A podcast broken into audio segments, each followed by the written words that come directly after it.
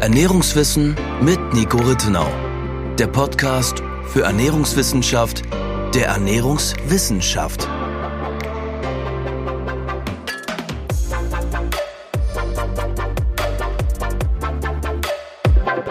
Hallo und herzlich willkommen zu unserer 19. Podcast-Episode. In der letzten Folge wollten wir eigentlich das gesamte Buch Vegevan von Ulrich Neumeister besprechen. Wir sind dann aber ein bisschen bei der ersten, beim ersten Unterkapitel mit dem Titel Vegetarier retten die Welt hängen geblieben, weil die Inhalte eine ja, ausführlichere Behandlung bedurften. Aber in der heutigen Folge wollen wir uns den restlichen 15 sogenannten Irrtümern unter Anführungszeichen widmen, die der Autor in seinem Buch beschreibt. Ich würde die kurz vorlesen und du, Nico, sagst mir dann, was du dir dazu denkst oder mhm. ja, was du daran zu kritisieren hast oder auch nicht. Und ich würde sagen, für den Start lese ich einmal noch alle vor, sodass man weiß, was einen erwartet. Und wir werden ja auch Kapitelmarker in der Folge haben, sprich, wenn einen dann ein Thema besonders interessiert, dann kann man da direkt hinwechseln und muss sich nicht den ganzen Podcast anhören, wobei uns das natürlich freuen würde, wenn man das macht. Das zweite Irrtum, das wir dann zu Beginn besprechen werden, der zweite lautet, Irrtum, Bruder? Hm? Der zweite Irrtum? Ist es der Irrtum? Ja, nicht das Irrtum. Wirklich? ja, auf jeden Fall. Ich glaube, das ist österreichisch. Ich gucke das dann im Duden nach. Das okay. Irrtum. Wirklich? Ich glaube. Aber ja, keine Ahnung. Okay, dann, dann merke ich mir jetzt für diese Folge der Irrtum. Ja. Also der zweite Irrtum lautet, der Mensch ist von Natur aus ein Pflanzenesser. Mhm. Der dritte Irrtum, Vegetarierstudien haben erwiesen, dass es gesund ist, sich vegetarisch zu ernähren. Dann Nummer vier, Vegetarier sind gesünder als gemischt. Gemischtköstler, interessante Formulierung, also als Mischköstler. Nummer fünf, wer viel Obst und Gemüse isst, lebt gesund. Nummer 6, eine ausgewogene Ernährung muss Kohlenhydrate enthalten. Nummer 7, komplexe Kohlenhydrate sind gesünder als raffinierter Zucker.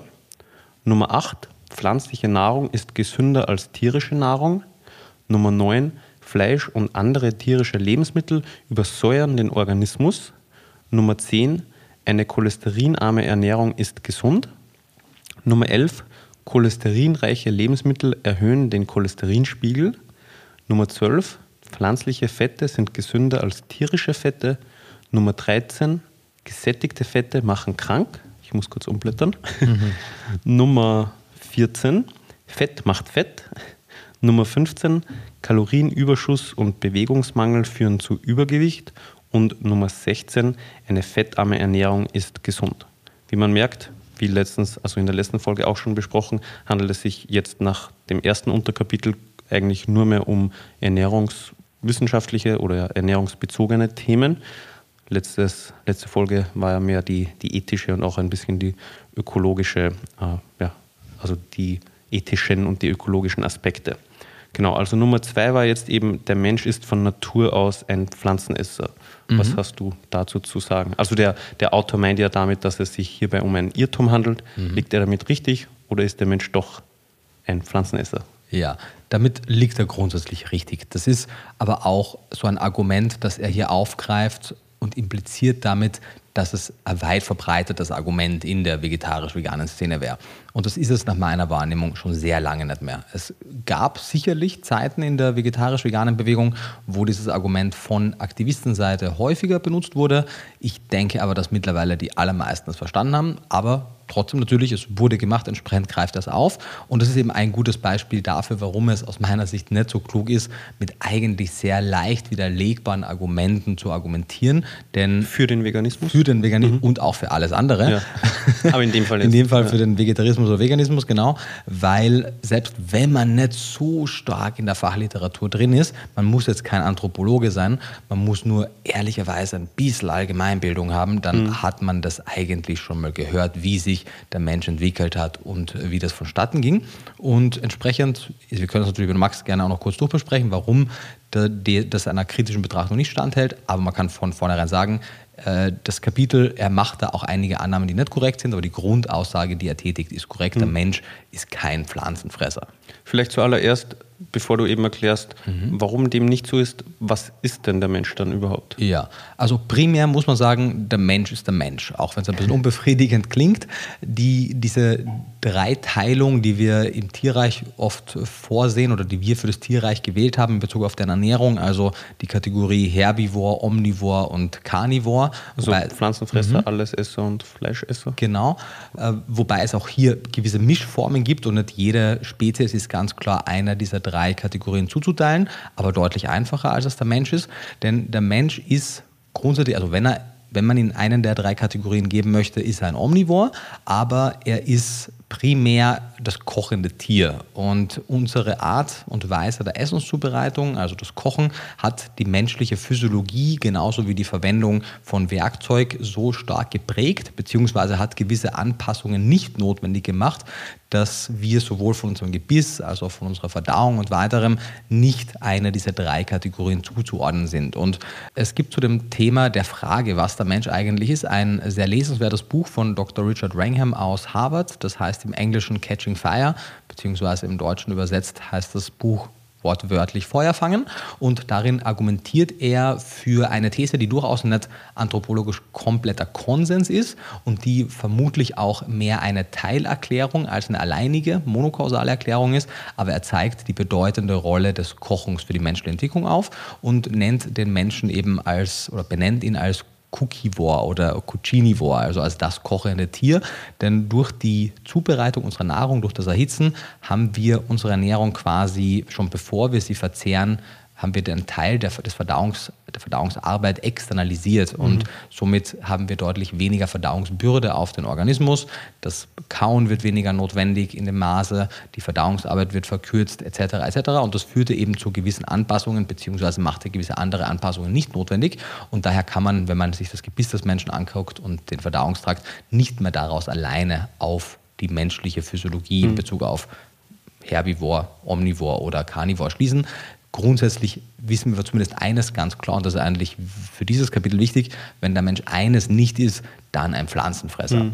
Das heißt jetzt nicht, dass es nicht möglich ist, dem Menschen unter den heutigen Rahmenbedingungen eine pflanzliche Ernährungsweise bedarfsgerecht zusammenzustellen, aber das benötigt eben ein gewisses Wissen über die Ernährung, es benötigt eine gewisse Zubereitung und wir sind meilenweit vom Pflanzenfresser entfernt. Und wenn wir den Menschen quasi in der Natur aussetzen würden, ihm keine Möglichkeit geben würden zu kochen und die klassischen kultivierten Lebensmittel zu konsumieren, würde der Mensch, wenn man ihm nur pflanzliche Nahrungsmittel in der Wildnis zur Verfügung stellt, die also nicht kultiviert sind, dann würde der Mensch damit nicht überleben können. Das wissen wir, weil es bereits getestet wurde. Das heißt, wenn der Mensch in freier Wildbahn ohne die klassischen Fähigkeiten der Zubereitung überleben möchte, dann also ist ohne auch, Feuer oder genau zum mhm. Beispiel und ohne, ohne klassische Zubereitung. Also wir haben ja wir haben Mixer zu Hause, wir können mhm. fermentieren, wir können keimen, alles Mögliche. Wenn ein Mensch das alles nicht kann und das ist in der freien Wildbahn etwas schwierig, dann äh, hat er nicht die Möglichkeit frei von Tierprodukten zu leben wurde eben. Weil die Nahrung dann zu kalorienarm ist? Weil, also weil unser Verdauungssystem nicht mehr auf diese hohe Dichte an an klassischer, wirklich roher, unkultivierter pflanzlicher Ernährung eingestellt ist. Wir wissen ja unter anderem, dass eine der Anpassungen des Kochens gewesen ist, dass sich unser Dickdarm deutlich reduziert hat, mit Vorteilen wie der Energieeinsparnis, die wir dadurch ähm, bekommen haben, weil unsere Nahrung einfach energiedichter wurde. Und e Energieersparnis in Bezug auf das, dass wir nicht so viel Energie für die Verdauung brauchen? Genau, plus größere Organe brauchen mehr Energie. Also Sprich, ein größerer dadurch, Dickdarm benötigt ja. auch mehr Energie. Ja, okay, okay. Genau. Und, und unsere gesagt, ist eben kleiner. ein längerer Verdauungsvorgang, mhm. weil eben die ganzen unverdaulichen Pflanzenbestandteile fermentiert werden müssen. Auch mhm. das ist ein Prozess, der den Körper Energie kostet, auch wenn die Verdauungsarbeit in diesem Fall oder die Fermentation durch die, durch die Darmflora erledigt wird, ist trotzdem dieser länger anhaltende Verdauungsvorgang auch ein Energiefaktor und natürlich ein Zeitfaktor, der auch nicht zu vernachlässigen ist. Und entsprechend würde uns heute die genetische Adaption an so eine Ernährung fehlen. Mhm. Und das ist wichtig zu wissen, in, zumindest in Bezug auf, dass es halt kein kluges Argument ist, den Menschen als Pflanzenfresser zu bezeichnen. Und wir wissen auch, dass der Verzehr von tierischen Lebensmitteln, allen voran Fleisch und Organen, also Innereien, ein, auch ein wichtiger Treiber der menschlichen Evolution war. Nicht Ab, der einzige? Abschluss vom Kochen, genau nicht mhm. der einzige, aber ein wichtiger und auch vor allem die Dinge, die mit dem Kochen und mit dem Jagen und dem Fleischverzehr zusammenhängen. Also auch das, beides hat ja einen wichtigen Einfluss auf das Miteinander in der Gruppe. Mhm. Und auch diese Notwendigkeit des Kooperierens scheint einen Einfluss auf unsere Gehirnentwicklung gehabt zu haben. Also der Einfluss, den das Jagen, was man ja in der Vergangenheit in der Gesellschaft oder in der Gruppe gemacht hat, mhm. auf unser Sozialwesen hatte, war eben auch ein wichtiger Aspekt genau. für die Entwicklung der Menschheit. Genau, weil Menschen sind so rein körperlich gesehen in den allermeisten Dingen unterlegen im Vergleich zu den meisten Tieren. Sie sind mhm. viel langsamer als viele andere Tiere, sie sind viel schwächer als andere Tiere, sie haben einfach viele gute Adaptionen nicht, aber sie haben eben gelernt bzw. lernen müssen, mit der, in der Gruppe zu arbeiten, zu kooperieren und das verlangt halt eine gewisse ein, ein, eine gewisse Möglichkeit, komplexere Sachverhalte zu lösen. Und das scheint auch einer der Treiber der menschlichen mhm. Evolution gewesen zu sein. Okay. Also zusammengefasst kann man sagen, dass Ulrich Neumeister, der Autor des mhm. Buches, mit der Aussage oder mit, mit dem Irrtum, der Mensch ist von Natur aus ein Pflanzenesser, recht hatte. Also er mhm. hatte recht damit, dass es sich darum, dabei um ein Irrtum handelt, genau. weil der Mensch ist eben kein Pflanzenfresser, er ist auch nicht im klassischen Sinne ein Allesesser, auch kein Fleischesser, sondern er ist ganz was anderes, nämlich eben das kochende Tier. Und somit unterscheiden wir uns in Bezug auf eben unser Gebiss, unsere Verdauung etc.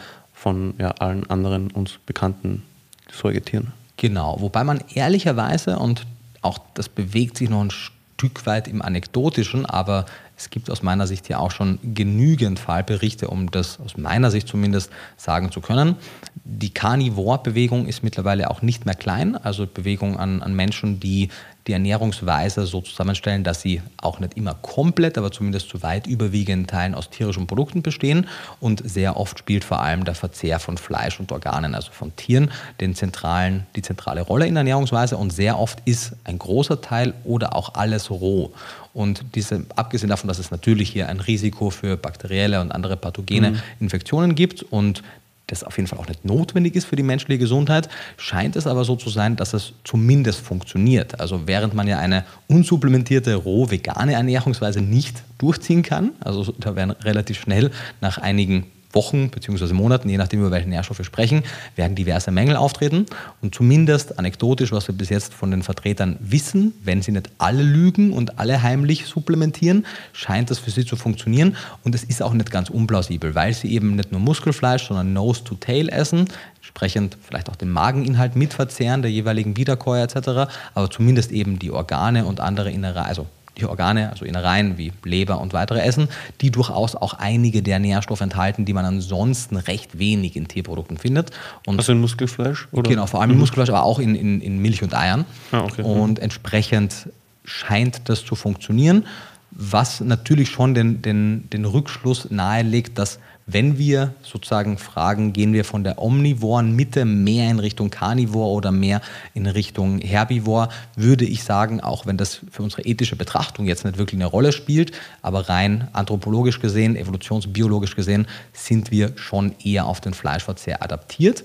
Und das belegen auch mehr und mehr von den Studien, weil man hatte früher den Fehler gemacht, dass man zumindest soweit ich das Thema überblicke, bin da ja auch kein Experte, aber ich habe recht viel gelesen, dass man aufgrund der Funde, die gemacht wurden, oft die hatte man zumindest damals die Überlegung, ob man nicht den, den Verzehr von Pflanzen unterschätzen würde, weil man findet natürlich die Knochen von Tieren leichter als Pflanzenreste, die mhm. schneller verrotten, aber mit etwas ausgereifteren Testmethoden konnte man jetzt wohl auch anhand der, der Funde, die man gemacht hat, besser analysieren, woraus die menschliche Ernährung zumindest in großen Teilen bestand, weil das Einzige, was man sicher sagen kann, ist, es gab nicht die eine hm. Ernährung in der Altsteinzeit, sondern es gab je nach geografischer Lage unterschiedliche. Und nach Zeitraum. Und auch nach Zeitraum. Also wir reden genau. da ja von Hunderten von Tausenden von Jahren. Das tun wir, genau. Mhm. Also vor allem auch die, die letzte Zeit des, des Ackerbaus und der Landwirtschaft im Rahmen der neolithischen Revolution ist quasi ein, ein Blink, Blink of an Eye, wie man mhm. sagt. Also quasi wirklich nur ein, ein Augenschwinkern, Augenschlag, ja. Augenschlag, genau.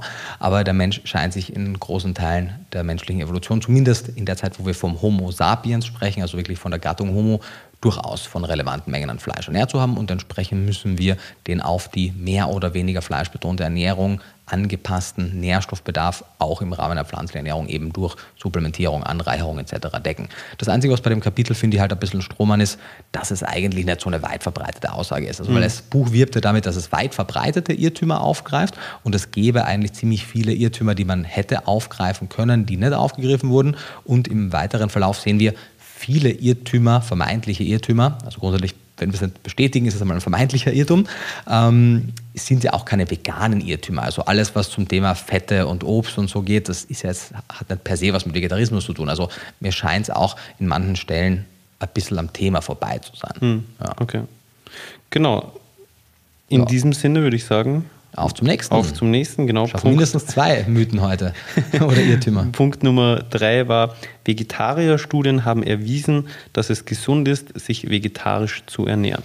Mhm. Stimmt das oder stimmt das nicht? Ja, das ist Ob du wirklich richtig stehst. Siehst du, wenn das Licht angeht. Das heißt 1, 2 oder 3, oder? Ja. ja. Wir haben leider nur zwei Optionen, ja oder nein. Ja. Ich war übrigens als Kind einmal bei 1 oder 3, habe ich schon erzählt. Ja, ich war da stand ich im Fernsehen. Richtig? Ich stand, ich hatte ziemlich gute Punkte. Ja. Wir hatten ja. ein, ein sehr kluges Mädel bei uns im Team ah. und ich habe mich immer ah, der orientiert. Team? Das, sind, das sind, ich glaube, Dreier, Dreier-Teams waren ah. das ja. Boah. Ja. Ich glaube, das war Ich war nämlich bei, ein, bei, bei, mehreren von diesen Dingern äh, okay. dabei. und äh, ja, genau, da war ich dabei und habe dank der Angelika, liebe Grüße an Angelika, wenn sie das irgendwann hören sollte, so hieß äh, meine Kompanin, die gewonnen. sehr schlau war, genau, echt gut abgesahnt. Okay. Ja. Aber egal. Anderes äh, Thema zu den Vegetarier-Studien. Mhm.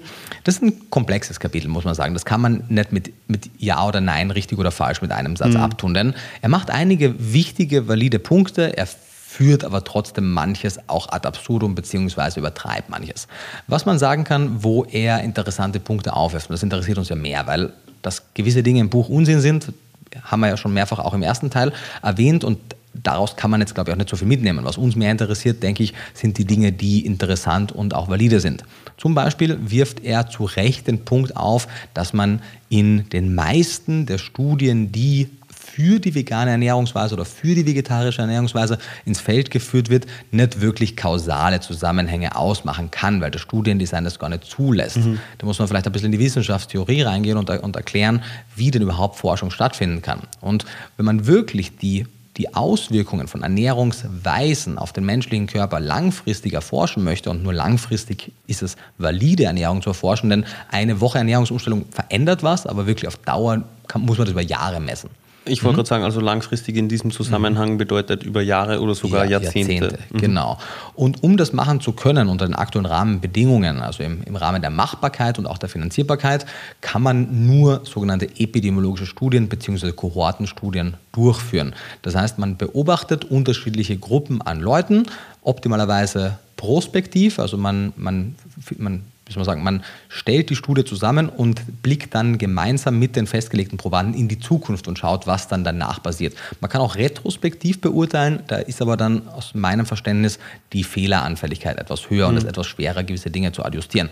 Und man kann hier. Was genau, sorry, mhm. was genau meinst du damit, man blickt mhm. in die Zukunft? Ja, also mit in die Zukunft meine ich, also prospektiv bedeutet ja beispielsweise, wir zwei, sehr einfach gesagt, wir zwei sind Teil einer Studie ab mhm. heute und die Studie guckt jetzt die nächsten 5, 10, 15, 20 Jahre anhand immer wieder neuer Messungen, wie unsere Ernährung aussieht, wie unsere Gesundheit aussieht und weiteres. Und das macht sie natürlich nicht nur mit uns, sondern am besten mit hunderttausenden mhm. Menschen. Also wir werden in fünf mhm. Jahren befragt und es wird eventuell Blut abgenommen. Also es wird genau. geguckt, wie gesund oder nicht wir sind. Mhm. Dann nochmal in 10 Jahren, in 15 Jahren etc. Genau. Und, und dazwischen passiert mhm. aber nicht wirklich was. Wir leben unser Leben Richtig. und sagen dann in fünf Jahren, was haben wir die letzten fünf Jahre gemacht und mhm. es wird geguckt, wie steht es um uns. Genau, und retrospektiv mhm. wäre halt nicht in die Zukunft blickend, sondern in die Vergangenheit mhm. blickend und dann wäre eben die Fragestellung, wie haben wir uns die letzten Jahre ernährt und wie ist heute unsere Gesundheit und entsprechend natürlich ist es fehleranfälliger, so ein Studiendesign zu haben. Also gute große Kohortenstudien sind prospektiv. Mhm. Genau. Und Natürlich können die keine kausalen Zusammenhänge etablieren. Es gibt gewisse sehr ausgeklügelte statistische Methoden wie eine Mendelsche Randomisierung. Wenn man das äh, anwendet und mehrere große Datensätze hat, dann kann man auch eine gewisse Art der kausalen Zusammenhänge erkennen. Aber für eine Kohortenstudie per se kann man nur Assoziationen, Zusammenhänge erkennen. Zum Beispiel den Zusammenhang, Menschen, die mehr oder weniger Fleisch essen, sind mehr oder weniger oft betroffen von von gewissen Krebserkrankungen, von Schlaganfällen, von Herzinfarkten etc. Natürlich kann es mehrere Gründe haben, warum das so ist. Denn die Zusammenhänge sind ja anfällig für Störfaktoren. Beispielsweise Leute, die weniger Fleisch essen, könnten auch weniger rauchen oder könnten auch mehr Obst essen oder mehr Gemüse essen oder weniger Alkohol trinken oder oder oder. Mhm. Und entsprechend muss man für sehr viele Störfaktoren adjustieren und das kann man aber nur bis zu einem gewissen Grad machen. Je größer die Studie, je besser das Studiendesign, desto eher kann man hier gute Zusammenhänge erkennen. Aber es ist nicht das erste Mal, dass man, wenn man dann bessere Studiendesigns verwendet, also randomisierte, kontrollierte Experimente macht, dass man dann nicht dieselben Ergebnisse bekommt, wie man es in den Kohortenstudien hat. Manchmal sogar konträre Ergebnisse. Mhm. Beim Süßstoff ist das zum Beispiel ein Thema. Ja. Kohortenstudien oft negative Effekte gezeigt, randomisierte, kontrollierte Studien nicht.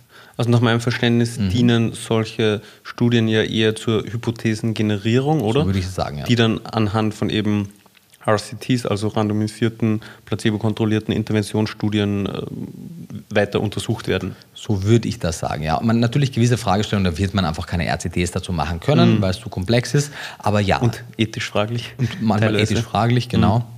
Aber du hast vollkommen recht. Ich würde sagen, man kann daraus sehr gute Hypothesen ableiten. Und in manchen Fällen ist es auch das Einzige, was wir zur Verfügung haben. Dann ist es auch okay, daraus quasi Empfehlungen abzuleiten, aber natürlich mit dem Wissen im Hintergrund, dass es auf wackeligen Beinen steht und mhm. man etwas vorsichtiger sein sollte. Und so ist es zum Beispiel mit den Vegetarierstudien. Zum einen einmal sehen wir, dass es sich bei den und da gibt es eh nur eine Handvoll, die wirklich groß sind. Es gibt aber kleinere auch, aber die wirklich großen sind zum Beispiel die Adventist Health Study und die Epic Oxford Study. Und zumindest die Adventist Health Study haben wir wahrscheinlich im Rahmen des Podcasts schon mal besprochen, mhm. im Rahmen dieser Kritikaufarbeitung. Ja, ich ja? überlege gerade, welche Folge das war. Also ich glaube vor so drei, vier Wochen. Mhm. Vielleicht findest du es und kannst es verlinken. Ja. Und da haben wir schon etabliert, dass es eine ganze Reihe an, an an limitierenden Faktoren im Studiendesign gibt, die also die Ergebnisse ohnehin mit Vorsicht zu genießen lassen und dass, obwohl die Adventist Health Study oft als Argumentation für die vegetarische und manchmal sogar für die vegane Ernährung ge gebracht wird, die nicht wirklich dafür geeignet ist, vor allem mhm. nicht für die vegane Ernährung. Denn man sieht zwar in manchen Aspekten, wie zum Beispiel dem Diabetesrisiko, dass die vegane Adventistengruppe besser abschneidet als die mischköstliche. Wir sehen das aber bei sehr vielen anderen und vor allem auch häufiger verbreiteten Todesursachen wie den kardiovaskulären Erkrankungen nicht. Wir sehen beispielsweise auch, dass bei den kardiovaskulären Erkrankungen die Pesketarier besser abschneiden als die Vegetarier und die Veganer. Also kein Argument für Vegetarismus oder Veganismus. In manchen Fällen schneiden die Veganer immer noch besser ab als die Mischköstler aber wenn, dann ist das primär ein, eine, wie soll man sagen, eine Argumentation für Pesketarismus oder auch für Flexitarismus, mhm. auch die Flexitarier schneiden oft besser ab. Oder ein Argument gegen die durchschnittliche Mischkost. Ja, wobei ja die äh, mischköstlichen Adventisten durchaus auch schon sehr viel sehr viel ah, ja. besser, besser, auf ihre mhm. Ernährung achten und sehr viel ernährungsbewusster sind. Genau. Mhm. Aber jede Art der spezielleren Ernährung bringt eine Art Healthy User Bias mit sich. Wenn sich Menschen so sehr für Ernährung interessieren, dass sie weg von einer Mischkost, egal ob gut oder schlecht zusammengestellt, hin zu einer speziellen Ernährungsweise gehen und sich quasi auch dieses Label aufdrücken. Ich mhm. bin jetzt Pesketarier, Flexitarier, Vegetarier oder Paleotarier oder was auch immer, dann sind das Menschen, die sich meistens sehr intensiv mit dem Lifestyle und ihrer Ernährung auseinandersetzen und, beziehungsweise mhm. generell mit ihrer Gesundheit. Genau. Und die ja dann eben über das Essen, also über die Ernährung hinaus noch andere Faktoren Richtig. ändern. Und natürlich verbessern. kann man eben für gewisse Störfaktoren adjustieren, aber mhm. nicht für alle. Daher muss man verstehen, dass es so ein Healthy User Bias in, in, fast all diesen Studien gibt und das ist eben ja, schwer rauszurechnen komplett und muss einfach mitbedacht werden. Plus darüber hinaus äh, macht er mehrere wichtige Anmerkungen. Zum einen, er nennt es auch in dem, in dem Unterkapitel, echte versus unechte Vegetarier. Er hat natürlich auch einen gewissen Punkt, wenn er sagt, dass in vielen dieser Studien zum Beispiel in der veganen oder in der vegetarischen Gruppe Menschen drin sind, die einen größeren Teil ihres Lebens mischköstlich gelebt haben und vielleicht erst die letzten fünf oder zehn Jahre mhm. vegan-vegetarisch sind. Es gibt Ausschlusskriterien. Wenn jetzt jemand erst seit zwei Wochen vegan ist, wird er nicht in der Veganergruppe landen. Aber meistens ist es irgendwas im Bereich von ein oder drei Jahren, was man vegan-vegetarisch sein muss, damit man in die Studie inkludiert wird. Aber auch das unterscheidet sich von Methodik zu Methodik.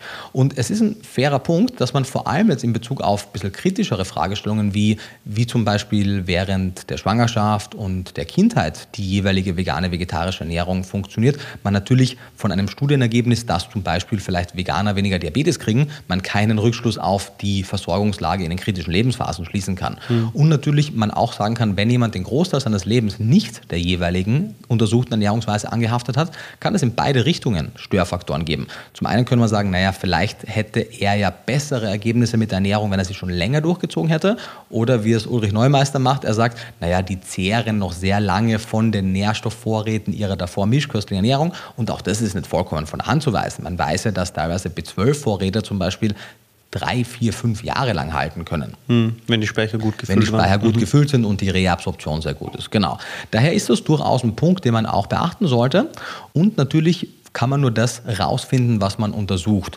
Mhm. Beispielsweise das Wohlbefinden, die Merkfähigkeit. Gewisse kognitive Parameter werden in vielen dieser Studien nicht erfasst. Und es ist durchaus nicht unplausibel, dass beispielsweise eine Ernährungsweise gut auf das Herz-Kreislauf-System wirken kann, aber gewisse Nährstoffmängel andererseits an anderen Stellen Probleme machen und vielleicht die Langlebigkeit profitiert, das Wohlbefinden währenddessen aber sinkt. Und wenn wir natürlich Ernährungsinterventionen beurteilen wollen, dann müssen wir sie in ihrer Gesamtheit beurteilen. Daher auch hier in diesem Kapitel einige wichtige Hinweise, einige interessante Faktoren, die er aufgreift. War jetzt für mich nichts Neues dabei, aber ich denke für Leute, die jetzt nicht so tief im Thema drin sind, für die wird gerade das Thema der Studiendesigns und auch der Unzulänglichkeit Unzulänglichkeiten interessant sein.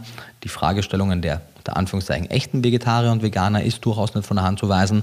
Und er zeigt eben auch, dass, und da hat er auch vollkommen recht, die, die Studien bzw. die Datenlage bei weitem nicht gut genug sind, um hier ganz konkrete Aussagen zu treffen. Mhm. Also viele Studien wie die Nurses Health Study oder auch die Health Professional Follow-up Study und ein paar weitere von den großen Studien, die zeigen, mehr Obst und Gemüse zu essen ist zum Beispiel vorteilhaft für eine ganze Reihe an Krankheiten. Ja, aber auch hier gibt es einen Healthy User Bias zum Beispiel. Leute, die mehr Obst und Gemüse essen, sind meistens auch in anderen Aspekten deutlich gesünder. Aber auch das ist natürlich gar nichts, was man für die vegane Ernährungsweise instrumentalisieren kann. Wird aber oft gemacht. Dann heißt ja, die Nurses Health Study zeigte ja, die mit dem höchsten Obst- und Gemüseverzehr waren die gesündesten. Ergo wäre ja also eine vegane Ernährung, die ja noch mehr Obst und Gemüse hat, deswegen auch gesünder. Mhm. Und nein, das ist absolut nicht der Fall, weil wenn du andere Lebensmittel weglässt, ja. kannst du natürlich gewisse Nährstoffengpässe haben. Mehr ist nicht immer gut. Mehr ist nicht immer gut. Punkt. Ja. ja. Also oft, meistens nur bis zu einem gewissen Grad. Richtig, ja. genau. Die Kurven flachen die, irgendwann ab ja, und die bekannte U-förmige Risikokurve. Jawohl, in beide Richtungen, genau. Mhm. Und irgendwann wird dir eben der Mehrverzehr von etwas nichts mehr bringen. Andererseits der Mehrverzehr aber vielleicht auf Kosten anderer nährstoffreicher mhm. Lebensmittel gehen, deren Nährstoffe die dann abgehen können. Welches Problem ich mit der Überschrift noch habe, weil es lautete ja, Vegetarierstudien haben erwiesen, dass es gesund ist, sich vegetarisch zu ernähren. Mhm ich finde es immer kritisch zu sagen, sich vegetarisch zu ernähren, sich vegan zu ernähren, weil zuallererst, und das haben wir, glaube ich, auch schon öfters angesprochen, zeigt das ja nur, was man nicht isst. Vollkommen und es richtig. definiert noch überhaupt nicht, wie die Ernährung aussieht. Ja. Und die kann ja in ganz unterschiedliche Richtungen gehen. Also man kann sich ja, ja. gesünder und weniger gesund, sowohl vegetarisch als auch vegan ernähren. Ja. Deswegen ja, finde find ich, muss man das auch immer ein bisschen ja, mit bedenken. Das bespricht er aber eh auch, was er ja kritisiert, und auch da hat er recht, dass in der allgemeinen Wahrnehmung zumindest vegetarische mhm. Ernährung eher gesund konnotiert ist mhm. und mittlerweile in, der, in den Medien zur veganen Ernährung so eine ganz komische Widersprüchlichkeit herrscht. Zum einen gibt es die Headlines, die sagen, ja, vegane Ernährung ist sehr gesund und Stars und Celebrities machen das, um sich besser und jünger und, und aktiver zu fühlen. Und auf der anderen Seite gibt es aber immer noch mal wieder die Berichte, die sagen, ja, vegane Ernährung ganz schlecht für diese und jene ja. Altersgruppen. Das heißt, es gibt gerade beides parallel. Man, man, ist gleichzeitig die gesündeste mhm. und die ungesündeste Voll, Person. das ist ein bisschen schizophren. da, aber du hast vollkommen recht, natürlich gibt es das vom, vom gesundheitlichen Wert auf einem Spektrum und nicht jede Ernährungsweise, die vegetarisch vegetarisch oder vegan ist, ist gesund. Und darüber beschwert er sich aber auch und da hat er einen Punkt. Was er auch noch macht, zwar nicht so ausführlich und die wichtigsten Punkte lasst er eigentlich außen vor, aber zumindest bespricht auch er, dass das Positionspapier zu vegetarisch-veganer Ernährung aus den USA von der Academy of Nutrition and Dietetics und auch darüber haben wir gesprochen mhm. in einem der, der Podcasts, nicht einer kritischen Betrachtung standhält. Und er hat eigentlich primär hackt er auf den Interessenskonflikten rum mhm. und bespricht gar nicht die eigentliche inhaltliche Qualität und die Schwachstellen. Das heißt, er lässt eigentlich die wichtigsten Kritikpunkte aus, aber zumindest weist er darauf hin, dass es eben hier Interessenskonflikte gibt und das nicht ganz sauber abgelaufen mhm. ist. Die ja nicht deklariert wurden die eine Deklaration. Genau, das ist ja, also das ist wirklich, genau, im, im, in den, es ist ja eine Sache, wenn jemand etwas publiziert mhm. und nicht explizit dazu schreibt, ich habe diese und jene Interessenskonflikte. Aber bei einer wissenschaftlichen Publikation, vor allem wenn es um das Positionspapier der größten und wichtigsten Ernährungsfachgesellschaft der Welt geht und das ja in einem wissenschaftlichen Journal veröffentlicht wurde und da ganz klar Competing Interests bzw. Conflicts of Interest zu deklarieren sind und dann steht da None, none keine, ja. dann ist das einfach eine Lüge. Und ja, ich, ich weiß nicht, wie zum einen die dachten, ich meine, es funktioniert ja, die meisten merken es offensichtlich, mhm. aber weil es ist ja so offensichtlich, vor allem bei, bei der Vesanto Melina, die ja mehrere Bücher, ich brauche nur ihren Namen eingeben und mhm. ich sehe ihre veganen Buchveröffentlichungen. Mhm. Also, ja. dass in der wissenschaftlichen Community, dass es da noch keinen Aufschrei gegeben hat, ist mhm. Vielleicht gab es den auch in den USA. Mhm. Also 2016 ging das raus, mhm. keine Ahnung, ich habe es da zumindest mitbekommen, aber ich war da auch nicht so tangiert davon, ja. Auf zum nächsten Punkt? Jawohl. Ich finde, der klingt sehr ähnlich zum letzten, nämlich, mhm. also Nummer vier ist das jetzt, Vegetarier sind gesünder als Mischköstler. Mhm. Genau, du, du sagst, das ist ein bisschen schwer, vor allem, ich, meine, ich habe ja das Buch mehrmals schon gelesen, aber auch jetzt retrospektiv fällt es mir schwer, mich zu erinnern, welcher seiner Argumente jetzt im dritten oder welcher im vierten gemacht wurden, weil die sehr nah beieinander liegen. Mhm. Ähm, und ja? Nee, bitte. Mhm. Und das ist eben auch einer der, der Gliederungs- Kritikpunkte, die ich habe. Das ist nicht so sinnvoll gegliedert, weil die eben sehr nah mhm. beieinander sind. Und letztendlich wiederholt er da auch einfach vieles.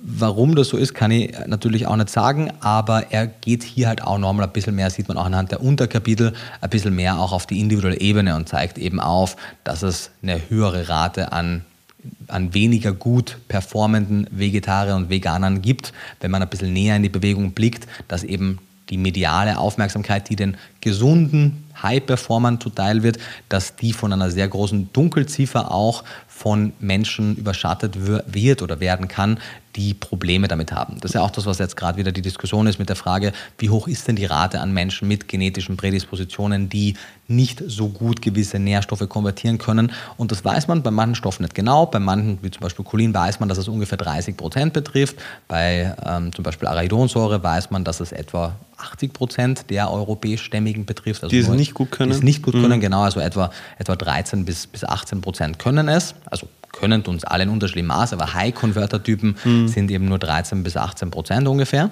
Und das ist also vier von fünf, die es nicht können, in, in einer effizienten Menge. Und bei was das dann insgesamt in Ernährung für, für eine Rolle spielt, das lässt sich noch gar nicht genau wirklich ab, abschließend bewerten. Plus das nächste ist ja, und das haben wir auch schon mehrmals gesagt, und man kann es fast gar nicht oft genug betonen, es gibt ja hier auch Multigenerationsprobleme. Also das sieht man ja in den Tierversuchen, dass oft Nährstoffmängel in der ersten Generation auch negative Effekte auf die zweite Generation haben und so weiter. Selbst wenn Nährstoffmängel dann korrigiert werden, geben die sich weiter.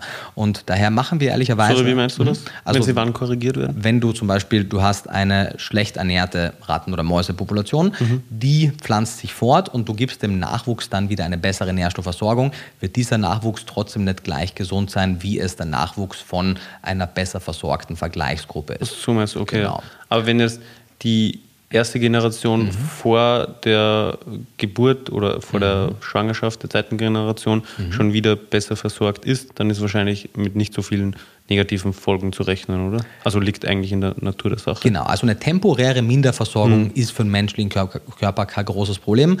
Man sieht ja auch, dass die Fruchtbarkeit unter ja. einer schlechteren mhm. Nährstoffversorgung leidet und wenn man dann nicht anderweitig nachhilft, wird der Körper eh regulieren, wann er wieder schwanger werden mhm. kann. Was man natürlich schon weiß, ist, gewisse Dinge hinterlassen auch ihre Spuren. Also zum Beispiel, wenn die Knochenmineraldichte durch eine Mangelernährung abnimmt und man dann wieder eine bessere Ernährung hat und man da aber schon dann vielleicht 40 oder 50 ist, als Mensch, jetzt Ratte mhm. nicht, aber als Mensch, dann ist da auch nicht mehr so viel zu holen. Wobei sowas nicht vererbt wird, oder? Genau, also ja. oder? Schon? Äh, naja, wir sehen zum Beispiel über die also abseits der Ernährungsweise, dass wir selbst schon bei Kindern unterschiedlicher ethnischer Herkunften unterschiedliche Knochenmineraldichten sehen. Also mhm. wir sehen zum Beispiel, dass kaukasische, also weiße im weitesten Sinne, Bevölkerungsgruppen durchschnittlich, auch schon im Kindesalter, selbst wenn wir für Ernährungsfaktoren korrigieren, eine etwas geringere Knochenmineraldichte wie zum Beispiel afrikanischstämmige Kinder haben. Und das scheint sozusagen genetisch, ethnisch bedingt zu sein. Aber kann das nicht vielleicht auch mit dem Lebensstil zu tun haben? Kann es, aber als eben sozusagen im Rahmen der Möglichkeiten für all diese Faktoren, für die man korrigieren mhm. kann, korrigiert wurde, war trotzdem noch eine statistisch signifikante Unterscheidung merklich messbar. Aber wie so oft in der Wissenschaft natürlich, mhm. vielleicht gab es einen Faktor X, für den man nicht korrigiert hat. Mhm. Okay. Hast du noch was zu dem vierten Irrtum? Ehrlicherweise nicht. Wir müssen jetzt ja nicht zwangsweise jeden Punkt länger ausbesprechen, ja, voll. als wir müssen. Ja. Dann auf zu Nummer 5. Mhm. Wer viel Obst und Gemüse isst, lebt gesund. Es geht eigentlich schon wieder in eine ähnliche Richtung. Ein bisschen, ja, genau. Er wieder, er, mit Be einem spezielleren Bezug auf genau. die zwei Lebensmittelgruppen. Und das ist jetzt auch, man, auch nicht Vegetarier essen Obst. Mm, ja. Aber natürlich gibt es halt auch Frutarier in der vegetarisch-veganen Szene, die mm. überwiegend Obst essen. Und dass das keine kluge Ernährungsweise ist, sollte mit einem Grundverständnis von Ernährungswissenschaft klar sein. Ja, ich habe das lange auch nicht so wirklich kapiert, sage ich jetzt, weil man kennt es eben so, ja, die Leute sollen mehr Obst und Gemüse essen, mehr Obst und Gemüse essen. Und in meinem Kopf war das eine lange Zeit dann auch so, okay, mehr Obst und Gemüse ist mhm. praktisch immer gut. Also ja. da habe ich dann auch so einen Absolutismus draus gemacht. Und ich habe aber letzte Podcast-Folge auch schon gesagt, Absolutismen, also das weiß ich jetzt heute oder mhm. ich glaube es zu wissen, sind nie, fast hier ist der nächste Absolutismus, ja, sind fast nie äh, richtig, weil ich halt nie bedacht habe, dass wenn man extrem viel Obst und Gemüse isst, dass man ja dann weniger andere wichtige Sachen isst.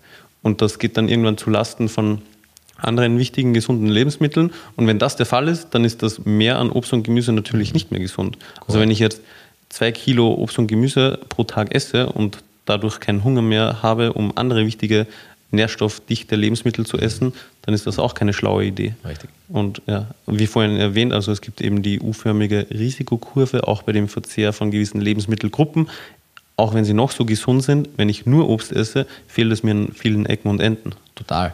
Leute sagen dann oft, ja, aber die Fachgesellschaften pochen ja so sehr darauf, mehr Obst, Gemüse, mhm. mehr Hülsenfrüchte. Und man hört nicht wirklich, ist mehr Eier oder ist mhm. mehr Käse. Also muss ja Käse und Eier ungesund sein und Obst und Gemüse und andere Pflanzen so toll, sonst würden sie nicht das dann empfehlen.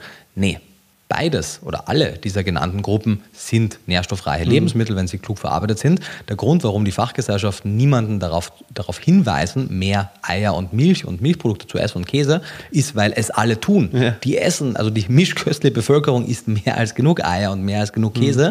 Mhm. Und, und zu wenig Obst und Gemüse. Genau, aber ja. zu wenig Obst und Gemüse, weil da die meisten nicht so Bock darauf mhm. haben. Und das hat nichts damit zu tun, dass Obst und Gemüse natürlich sind das gesunde Lebensmittel, aber der, der starke Aufruf zum Mehrverzehr ist primär bedingt durch den aktuell vorherrschenden Minderverzehr. Bei den allermeisten Personen. Bei den aller, allermeisten. Aber wenn man schon zu den 5% gehört, die am meisten Obst und Gemüse essen, also Richtig. schon sehr viel Obst und Gemüse essen, dann brauchen die nicht noch mehr Nein. zwingend. Genau. Ja. Fair enough. Er hatte auch ein Kapitel zum Thema Fruchtzucker macht krank. Da macht er wie so oft natürlich den, den Punkt, dass er Studien, also er zitiert ja, er zitiert ja keine Studien. Wenn man sich die Hochzahlen an, anguckt, dann sind das alles Verweise auf andere Bücher. Manche dieser Bücher, die er zum Beispiel für den Punkt des Fruchtzuckers zitiert, wiederum zitieren, aber ich kenne die ja natürlich auch, zitieren wiederum gewisse Studien, die nicht gescheit unterscheiden zwischen Fructose aus zum Beispiel Früchten und Fructose aus zugesetzten Quellen wie Softdrinks. Mhm. Und wir wissen das ja. Selbst schon beim verarbeiteten Obst. Wir sehen mehr Fruchtsaftkonsum, zum Beispiel höheres Diabetesrisiko, mehr Fruchtkonsum, niedrigeres Diabetesrisiko, mhm. mehr High Fructose Corn Syrup, mehr fruktosehaltige Süßstoffe, höheres Risiko für nicht-alkoholische Fettleber, mehr Frucht, also mehr Obstkonsum, geringeres Risiko für nicht-alkoholische Fettlebererkrankung. Und er wirft das halt alles in einen Topf, argumentiert, dass eben durch die Züchtungen der Zuckergehalt des Obstes so viel höher wäre, wie es früher ist. Und ja, das ist der Fall. Aber im Rahmen einer insgesamt gesunden Ernährung und weil ja Obst noch viel mehr als nur Zucker enthält, mhm. spielt der Fruchtzucker im Obst keine Rolle. Was er trotzdem eben natürlich am Ende des Tages einen Punkt hat, er wird zumindest jene, die eben quasi nur von Obst und Gemüse leben. Und das machen ja wirklich viele Vegetarier und Veganer. Die ja, haben ja auch. Viele? Ja, ja, also nicht nur, aber zum überwiegenden Teil. Ah, es, mhm. es, kursieren ja auch viele Ernährungspyramiden, dessen, deren Basis Obst und Gemüse ist. Mhm, mhm. Entgegen der zum Beispiel mischköstlichen DGE-Pyramide, die ja als Basis Getreide hat. Mhm. Es gibt auch einige, inklusive meine vegane Ernährungspyramide, die hat ebenfalls Getreide und Hülsenfrüchte als Basis, weil das ist die kalorische Basis. Mhm. Wenn man jetzt natürlich vom Volumen her ausgeht, mag es sein, wobei auch da fraglich ist, ob wirklich Obst und Gemüse die Basis ist, aber da kann es sein, dass man das dann so darstellt. Aber ich würde es in kalorischen Einheiten angeben. Mhm. Und dann sollte die Basis definitiv Vollkorngetreide, Hülsenfrüchte sein. Warum würdest du es als kalorische Einheiten ja, festsetzen? Weil die meisten Leute, also ja, die meisten Personen haben ja nicht im Kopf, was am Teller wie viel Kalorien hat, aber sie sehen am Teller, was wie viel Platz einnimmt. Ja, Wäre das voll, nicht eigentlich aber, Ja, der Platz, das am Teller einnimmt, ist halt extrem relativ, weil so ein Salat, je nachdem, ob ihn jetzt Kleinschneider, auffächere, kann unterschiedliches Volumen mhm. haben und am Ende des Tages haben wir halt eine Kalorienbilanz ja. und keine ja. Gewichtsbilanz. Auf sämtlichen Lebensmittelpackungen stehen Kalorienangaben dran. Aber, aber am Obst und Gemüse nicht, oder? Äh, genau, das stimmt. Ja. Aber Obst und Gemüse hat, also frisches Obst und Gemüse, unverarbeitet hat, so mit Ausnahme von eben Trockenfrüchten mhm. oder von mir aus Bananen oder so, ja, da kann man auch 1000 Kalorien in Form von, mhm. was in der 10 Bananen essen. Aber wenn man jetzt an Äpfel denkt, an Beeren denkt, an fast alle Gemüsesorten, die kann man auch fast schon aus der Kalorienbilanz mhm. einfach streichen, weil das sind insgesamt dann, was ich nicht, vielleicht 200 Kalorien, 300 mhm. Kalorien. Klar, das ist auch nicht nichts, aber die sättigen ja auch sehr gut. Entsprechend, das ist nicht der Grund. Niemand wurde durch zu viel Gurken übergewichtig. no one. Never. Ja. Absolutismus. Ja. ja. Genau. Gurken sind ja eigentlich nur festes Wasser. Ja, aber leckeres Wasser. Ja. Boah, hey, Gurken sind super lecker. Ich, ich, ich finde das auch spannend, dass man, also, also Gurken bestehen ja zu was 99 Prozent aus Wasser oder so. Und wenn man Gurken in Wasser gibt oder also Gurkenwasser hat, dann schmeckt das aber ganz anders und eigentlich oh. ganz lecker. Ich hätte gern einen Safter und würde mir gern einfach Gurken entsaften. Nicht nur irgendwo reinlegen, sondern wirklich Gurken entsaften. So lecker, so erfrischend. Gurkenwasser, ich, Melonenwasser. Oh, ja, Melonenwasser ist Großartig. Alles, was eh fast nur Wasser ist, ja. gibt ein großartiges aber ist dann, Wasser. Also gibt man da dann nicht auch Wertvolles weg? Ein bisschen was gibt man weg, aber so nährstoffreich ist eine Gurke jetzt auch nicht. Ja. Und vor allem, wie viel Gurken kann ich trinken, wie viel kann ich essen? Ja, ja, eben, aber äh, komm, also ja gut, bei Gurken ist es egal, weil das enthält ja auch kaum Kann, Fruchtzucker. Genau. Aber so mit Melonen wäre das ja dann ab einem ja, gewissen Grad auch suboptimal, oder? Klar. Honigmelone würde jetzt nicht die ganze Zeit pressen, aber eine Wassermelone. Okay, also aufgrund des Zuckergehalts, ja, oder? genau. Weil das geht dann in Richtung Softdrink irgendwann ja, mal. genau, auf jeden Fall. Klar, also ja. zumindest was den Zuckergehalt angeht, klar, mhm. ein bisschen Nährstoffe gehen auch beim Pressen vom Saft mit, aber eben gewisse Studienergebnisse mhm. zeigen Korrelationen höherer Frucht Saftverzehr, mhm. höheres Risiko für gewisse Erkrankungen. Genau, ansonsten passiert in dem Kapitel jetzt nichts so wahnsinnig äh, Spannendes. Er zeigt halt auch, was nicht uninteressant ist, noch einmal auf, dass auch wenig überraschend historisch gesehen, A, der Obstverzehr nicht so hoch war, wie es in gewissen veganen Populationen heute ist und dass durchaus, wenn man jetzt eben wirklich sehr viel Trockenfrüchte isst, sehr viel zuckerreiche, zuckerreichere Obstsorten, die eben auch nicht so nährstoffreich sind, wie zum Beispiel Bananen etc., die für sich genommen okay sind, mhm. aber im Übermaß auch irgendwann einmal zu viel werden können. Klar. Mhm. Ja, aber ansonsten würde ich sagen, eins der unkontroverseren äh, Themen oder, oder Kapitel, mit Ausnahme des etwas starken Schnitzers und Fehltritts der fehlenden Differenzierung zwischen Fruchtzucker in unterschiedlichen Lebensmitteln. Natürlich wahrscheinlich auch gewollt, muss man ja auch mm. ehrlich sagen. Mm. Also man sieht natürlich genauso wie berechtigterweise den meisten veganen Büchern vorgeworfen wird, dass sie eine Agenda verfolgen.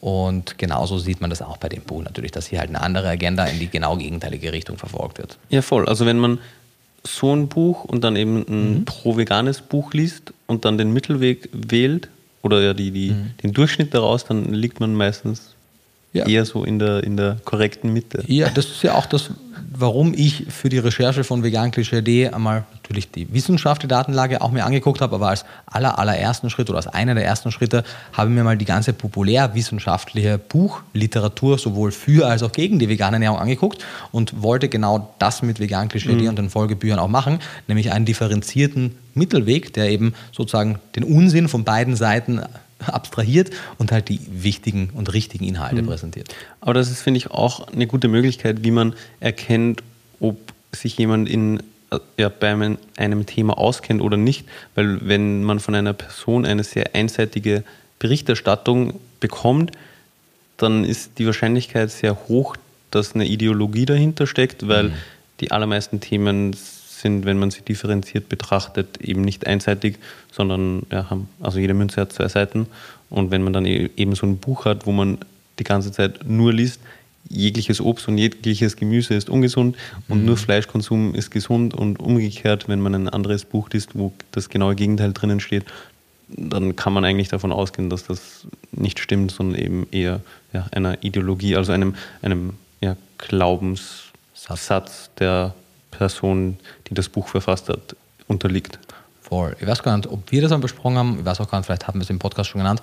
Ich fand das sehr klug, wo auch immer ich es aufgeschnappt habe. wenn man, was auch immer man vertritt, wenn man keinen, keine, kein Szenario nennen kann, in dem Faktor X sich ändern könnte und man damit anders zu seinem jeweiligen Sachverhalt steht, dann folgt man einer Ideologie. Im Sinne mhm. von, wenn wir jetzt über Veganismus sprechen und ich und, und du mich fragen würdest, was müsste sich ändern, damit du eine vegane Ernährung nicht mehr empfiehlst? Mhm. Und ich dir kein Szenario nennen kann, unter dem das jemals der Fall sein wird, dann ist die Chance groß, dass es eine Ideologie ist. Mhm. Und bei mir war es sehr einfach. Wenn die Datenlage zeigt, dass für eine Bevölkerungsgruppe oder für eine Gruppe mit gewissen Primärerkrankungen oder, oder, oder nicht funktioniert, aus gesundheitlicher Sicht, weil es zu schweren Schädigungen führen würde oder auch nur zu Einschränkungen, dann wäre das zum Beispiel der Moment oder weiteres. Also mhm. mir würden genug Szenarien einfallen, die eine vegane Ernährungsweise für mich nicht mehr zu der Empfehlung, zumindest für einen Teil der Bevölkerung machen würden. Und andererseits, wenn wir eben merken, dass das Risiko für zum Beispiel Nährstoffmängel doch nicht gegeben ist, dann wäre das ein Grund für mich, noch mehr Gruppen eine vegane Ernährung zu empfehlen. Also sich da einfach den, den Geist flexibel zu halten und sich nicht zu sehr in etwas reinzusteigern, hält einfach den Geist auch flexibel und hält einen auch offen für neue Informationen. Mhm. Ja. Noch was zu dem Punkt? Nee, oder sollen wir auf zu auf Nummer 6? Eine ausgewogene Ernährung muss Kohlenhydrate enthalten. Ja. Das ist der Irrtum. Ist das genau, richtig das, oder falsch? Das ist natürlich jetzt auch nicht wirklich ein Vegetarier-Irrtum, sondern jegliche, und das zeigt er ja auch im Buch auf, dass er hat auch ein bisschen versucht, einfach diese ganzen äh, Low Carb, Ketogen, Bücher, die er gelesen hat und die er da auch zitiert hat, auch damit reinzuschmeißen, selbst wenn die nicht einmal wirklich über Veganismus sprechen. Mhm. Und natürlich hat er recht, dass eine vegane Ernährungsweise prinzipiell kohlenhydratreicher oder kohlenhydratbetonter ist als die meisten mischköstlichen Ernährungsweisen, einfach weil selbst bei den proteinreicheren Lebensmitteln, Hülsenfrüchten oder auch jene Getreide, die ja auch einen großen Anteil des Proteins liefern, natürlich auch einiges an Kohlenhydraten dabei ist aber wirklich passend tut es in so einem Buch ehrlicherweise nicht. Plus es deckt sich halt auch sehr mit dem nächsten, weil da geht es dann halt auch um komplexe Kohlenhydrate, sind gesünder als Zucker, hätte man auch zusammenfassen können, mhm. aber wahrscheinlich braucht er noch genug Irrtümer. Naja, und was er damit anspricht, ist ja eh gar nicht so blöd, ehrlicherweise. Ich meine, er bleibt extrem auf der, auf der Oberfläche und er geht nicht tief und verliert natürlich sich in, in Detailfragen und, und lässt vieles Wichtige unerwähnt, aber die die Grundprämisse, dass wir nur weil viele der offiziellen Ernährungsempfehlungen recht kohlenhydratlastig sind, wir davon ausgehen können oder sollten, dass das auch quasi mehr oder weniger unumgänglich wäre, dass wir eine große Kohlenhydratmenge brauchen. Das ist tatsächlich nicht der Fall. Das zeigen ja Erfolgsbeispiele mit der ketogenen Ernährungsweise oder mit der Low Carb Ernährungsweise. Was bedeutet ketogen? Mhm. Vielleicht, dass wir es kurz definieren für Gerne. alle Personen, die Gerne. das nicht wissen. Gerne. Also eine ketogene Ernährung zeichnet sich dadurch aus, dass sie sowohl die Menge an zugeführten Protein als auch die Menge an zugeführten Kohlenhydraten, aber vor allem die Kohlenhydrate, deutlich reduzieren und die Menge an Fett deutlich erhöht. Die Klassikerverteilung wäre ungefähr 80% Fett, 10% Kohlenhydrate, also unter 10% Kohlenhydrate und unter 10% Fett. Also 80% äh, 10 der Protein. Energie der Energie. Fett, oder? Genau, mhm. der Kalorien. Ja. Genau. Man könnte auch höhere Proteinmengen so, so, haben. Sagtest du es 80, 10, 10? 80, 10, 10, mhm. genau. Es gibt ja auch eine vegane 80-10-Ernährung und das sind 80% Kohlenhydrate, 10% Fett, 10% mhm. Eiweiß. Und äh, beide sind nach meiner Ansicht unnötig restriktiv. Die ketogene Variante mit dem höheren Fettanteil, wenn man sich schon für, für, eins der beiden entscheiden muss, halte ich aber grundsätzlich für die sinnvollere der beiden Varianten. Also eine, eine so hoch kohlenhydratreiche, fettarme, eiweißarme Ernährung entbehrt aus meiner Sicht jeglicher Evidenz und mhm. auch jeglicher Sinnhaftigkeit. Und man sieht das ja auch in, in, in Büchern wie 80-10-10, da gibt es keine Evidenz dafür, die mhm. zitiert wird. Aber äh, das haben wir vielleicht ein, ein, Thema für, ein anderes, für eine andere Folge. Er macht ein paar interessante Punkte, dass auch evolutiv gesehen der Kohlenhydratanteil in der menschlichen Ernährung natürlich nie so hoch war, wie es heute ist. Wie denn auch? Ich meine, Getreide sind mehr oder weniger ein Nahrungsmittel der Neuzeit, also letzten 10.000, 15.000 Jahre maximal, seit, seit der neolithischen Revolution, die ja schrittweise in unterschiedlichen Teilen der Welt zu unterschiedlichen Zeitpunkten vonstatten gegangen ist. Und ansonsten war die Ernährungsweise des Menschen, weil ja auch nicht nur mageres Muskelfleisch gegessen wurde, sondern das ganze Tier, sehr fettbetont und auch proteinbetonter, als es heute oft ist. Und das ist für viele Menschen eine kluge Ernährungsstrategie. Und das heißt es auch nicht, dass man um unbedingt fett, eiweißbetont, tierproduktlastig essen muss, sondern man kann ja auch eine gut fetthaltige, gut proteinreiche, pflanzenbetonte Kost fortführen. Und das ist für viele Menschen eine kluge Idee. Das heißt jetzt nicht, dass man die Kohlenhydrate so stark reduzieren und so sehr verteufeln muss, wie er es äh, tut.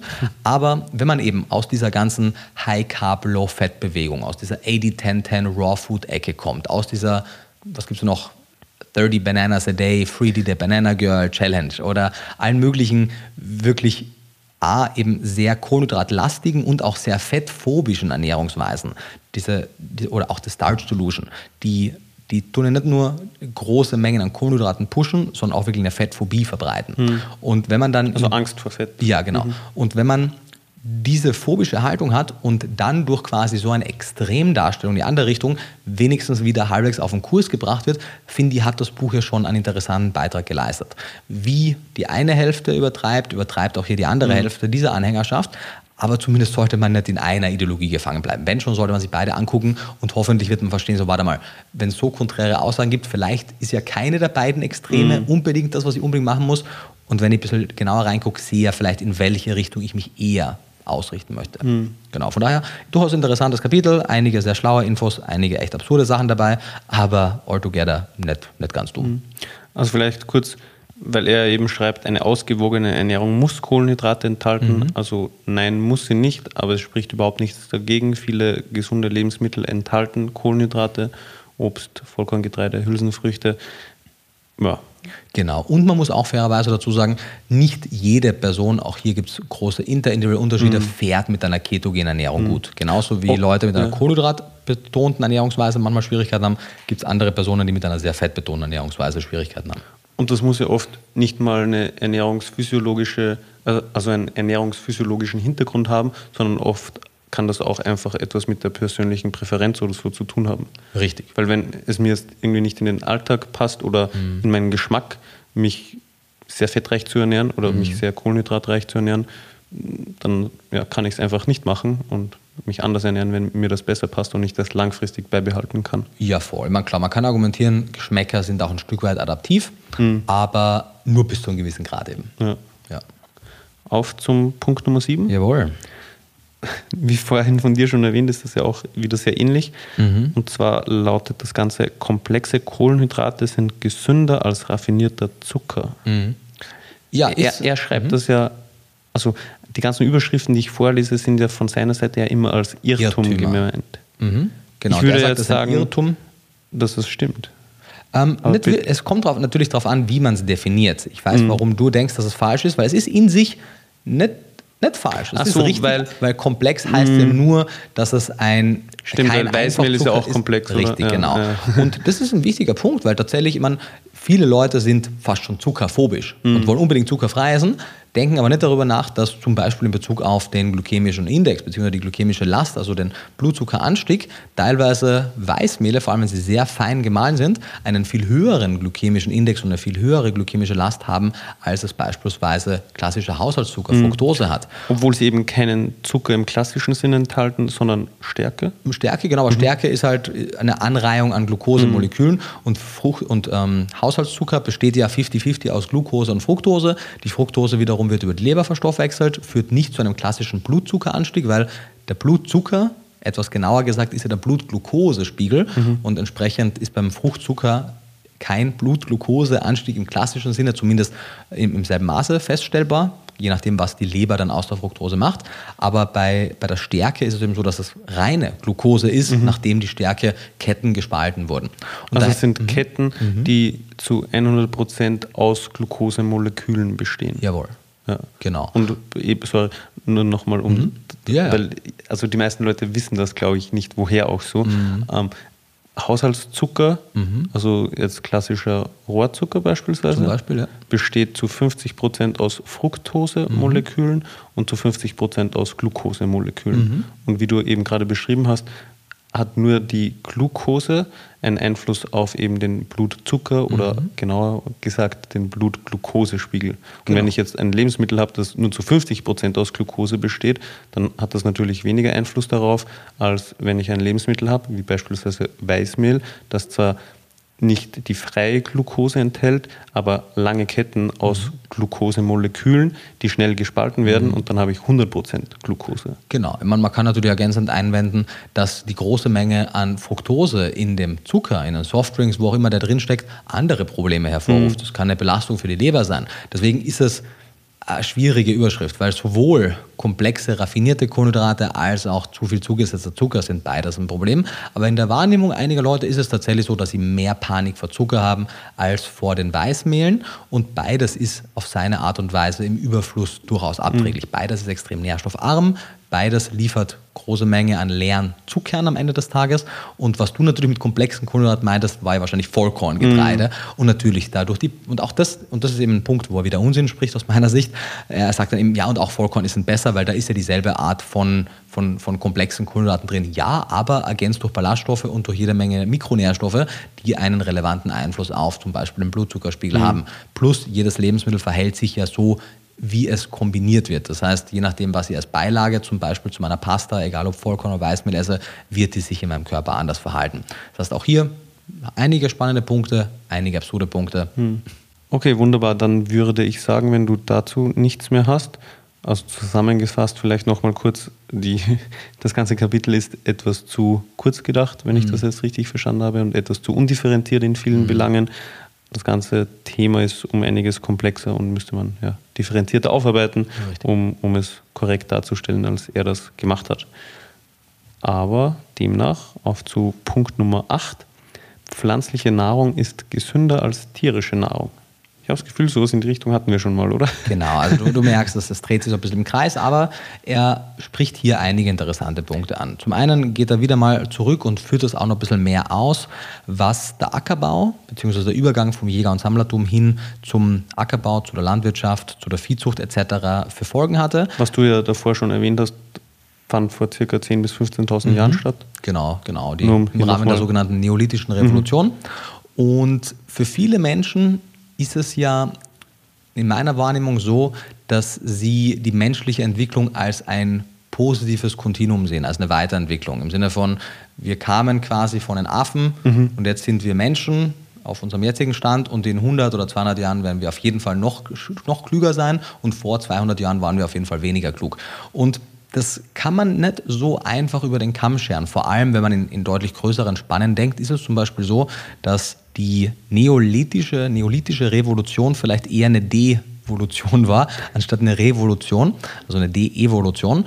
Denn sie hat den Menschen zumindest temporär kleiner, kränker und auch anfälliger für einiges gemacht, weil die Nährstoffversorgung extrem, zumindest anfänglich, unter dem Ackerbau gelitten hat, weil man von einer sehr ausgewogenen, sehr diversen Jäger- und Sammlerkost hin zu einer sehr kleinen Auswahl an jenen landwirtschaftlichen mhm. Produkten gekommen ist. Aufgrund der, kann man sagen, Lokalisierung Zuvor waren die meisten Menschen ja nomadisch unterwegs und hatten da durch Zugriff auf viele unterschiedliche Lebensmittel, aber dann wurden sie sesshafter und haben halt nur das bekommen, was sie an dem einen Ort angebaut haben, oder? Ja, man, man würde wahrscheinlich auch an den jeweiligen Orten unterschiedliche Dinge zum Sammeln finden. Aber wenn man den Großteil des Tages darauf setzt, seinen Acker zu bestellen mhm. und sein Vieh zu pflegen und man ja noch keine Ahnung von Ernährungswissenschaft hat und vielleicht nicht weiß, dass die Beeren, die da am Baum irgendwo wachsen, auch interessant wären, mhm. dann konzentriert man sich halt auch mehr auf die landwirtschaftlichen Erzeugnisse. Das heißt, das, ich würde sagen, dein Punkt ist auf jeden Fall auch ein Einflussfaktor, aber nicht der einzige. Und natürlich haben wir heute ein deutlich breiteres Speisenangebot als damals. Aber viele der Dinge hängen uns auch heute noch nach. Und daher, und das ist, finde ich, wichtig, dass wir das erkennen, denn im, im Rahmen der neolithischen Revolution muss die Gruppe an Menschen, die das vollzogen hat, ja gedacht haben, dass es eine sinnvolle Intervention ist, denn es war definitiv mehr Arbeit für sie, das weiß man. Leute müssen, müssen im Rahmen des Ackerbaus mehr arbeiten als klassische Jäger und Sammler. Das heißt, sie muss, müssen sich bewusst dafür entschieden haben, weil sie der Meinung waren, das ist eine sinnvolle Sache. Glaubst du? Also das ist auch die Meinung der meisten Anthropologen. Ich glaube es nicht, sondern ich spreche nach, was die meisten okay. Anthropologen sagen, weil ansonsten gibt es keine Erklärung dafür. Denn die Nahrungsmittelsicherheit war nicht akut gefährdet, sondern es war ein bewusstes Entscheiden dafür. Hm.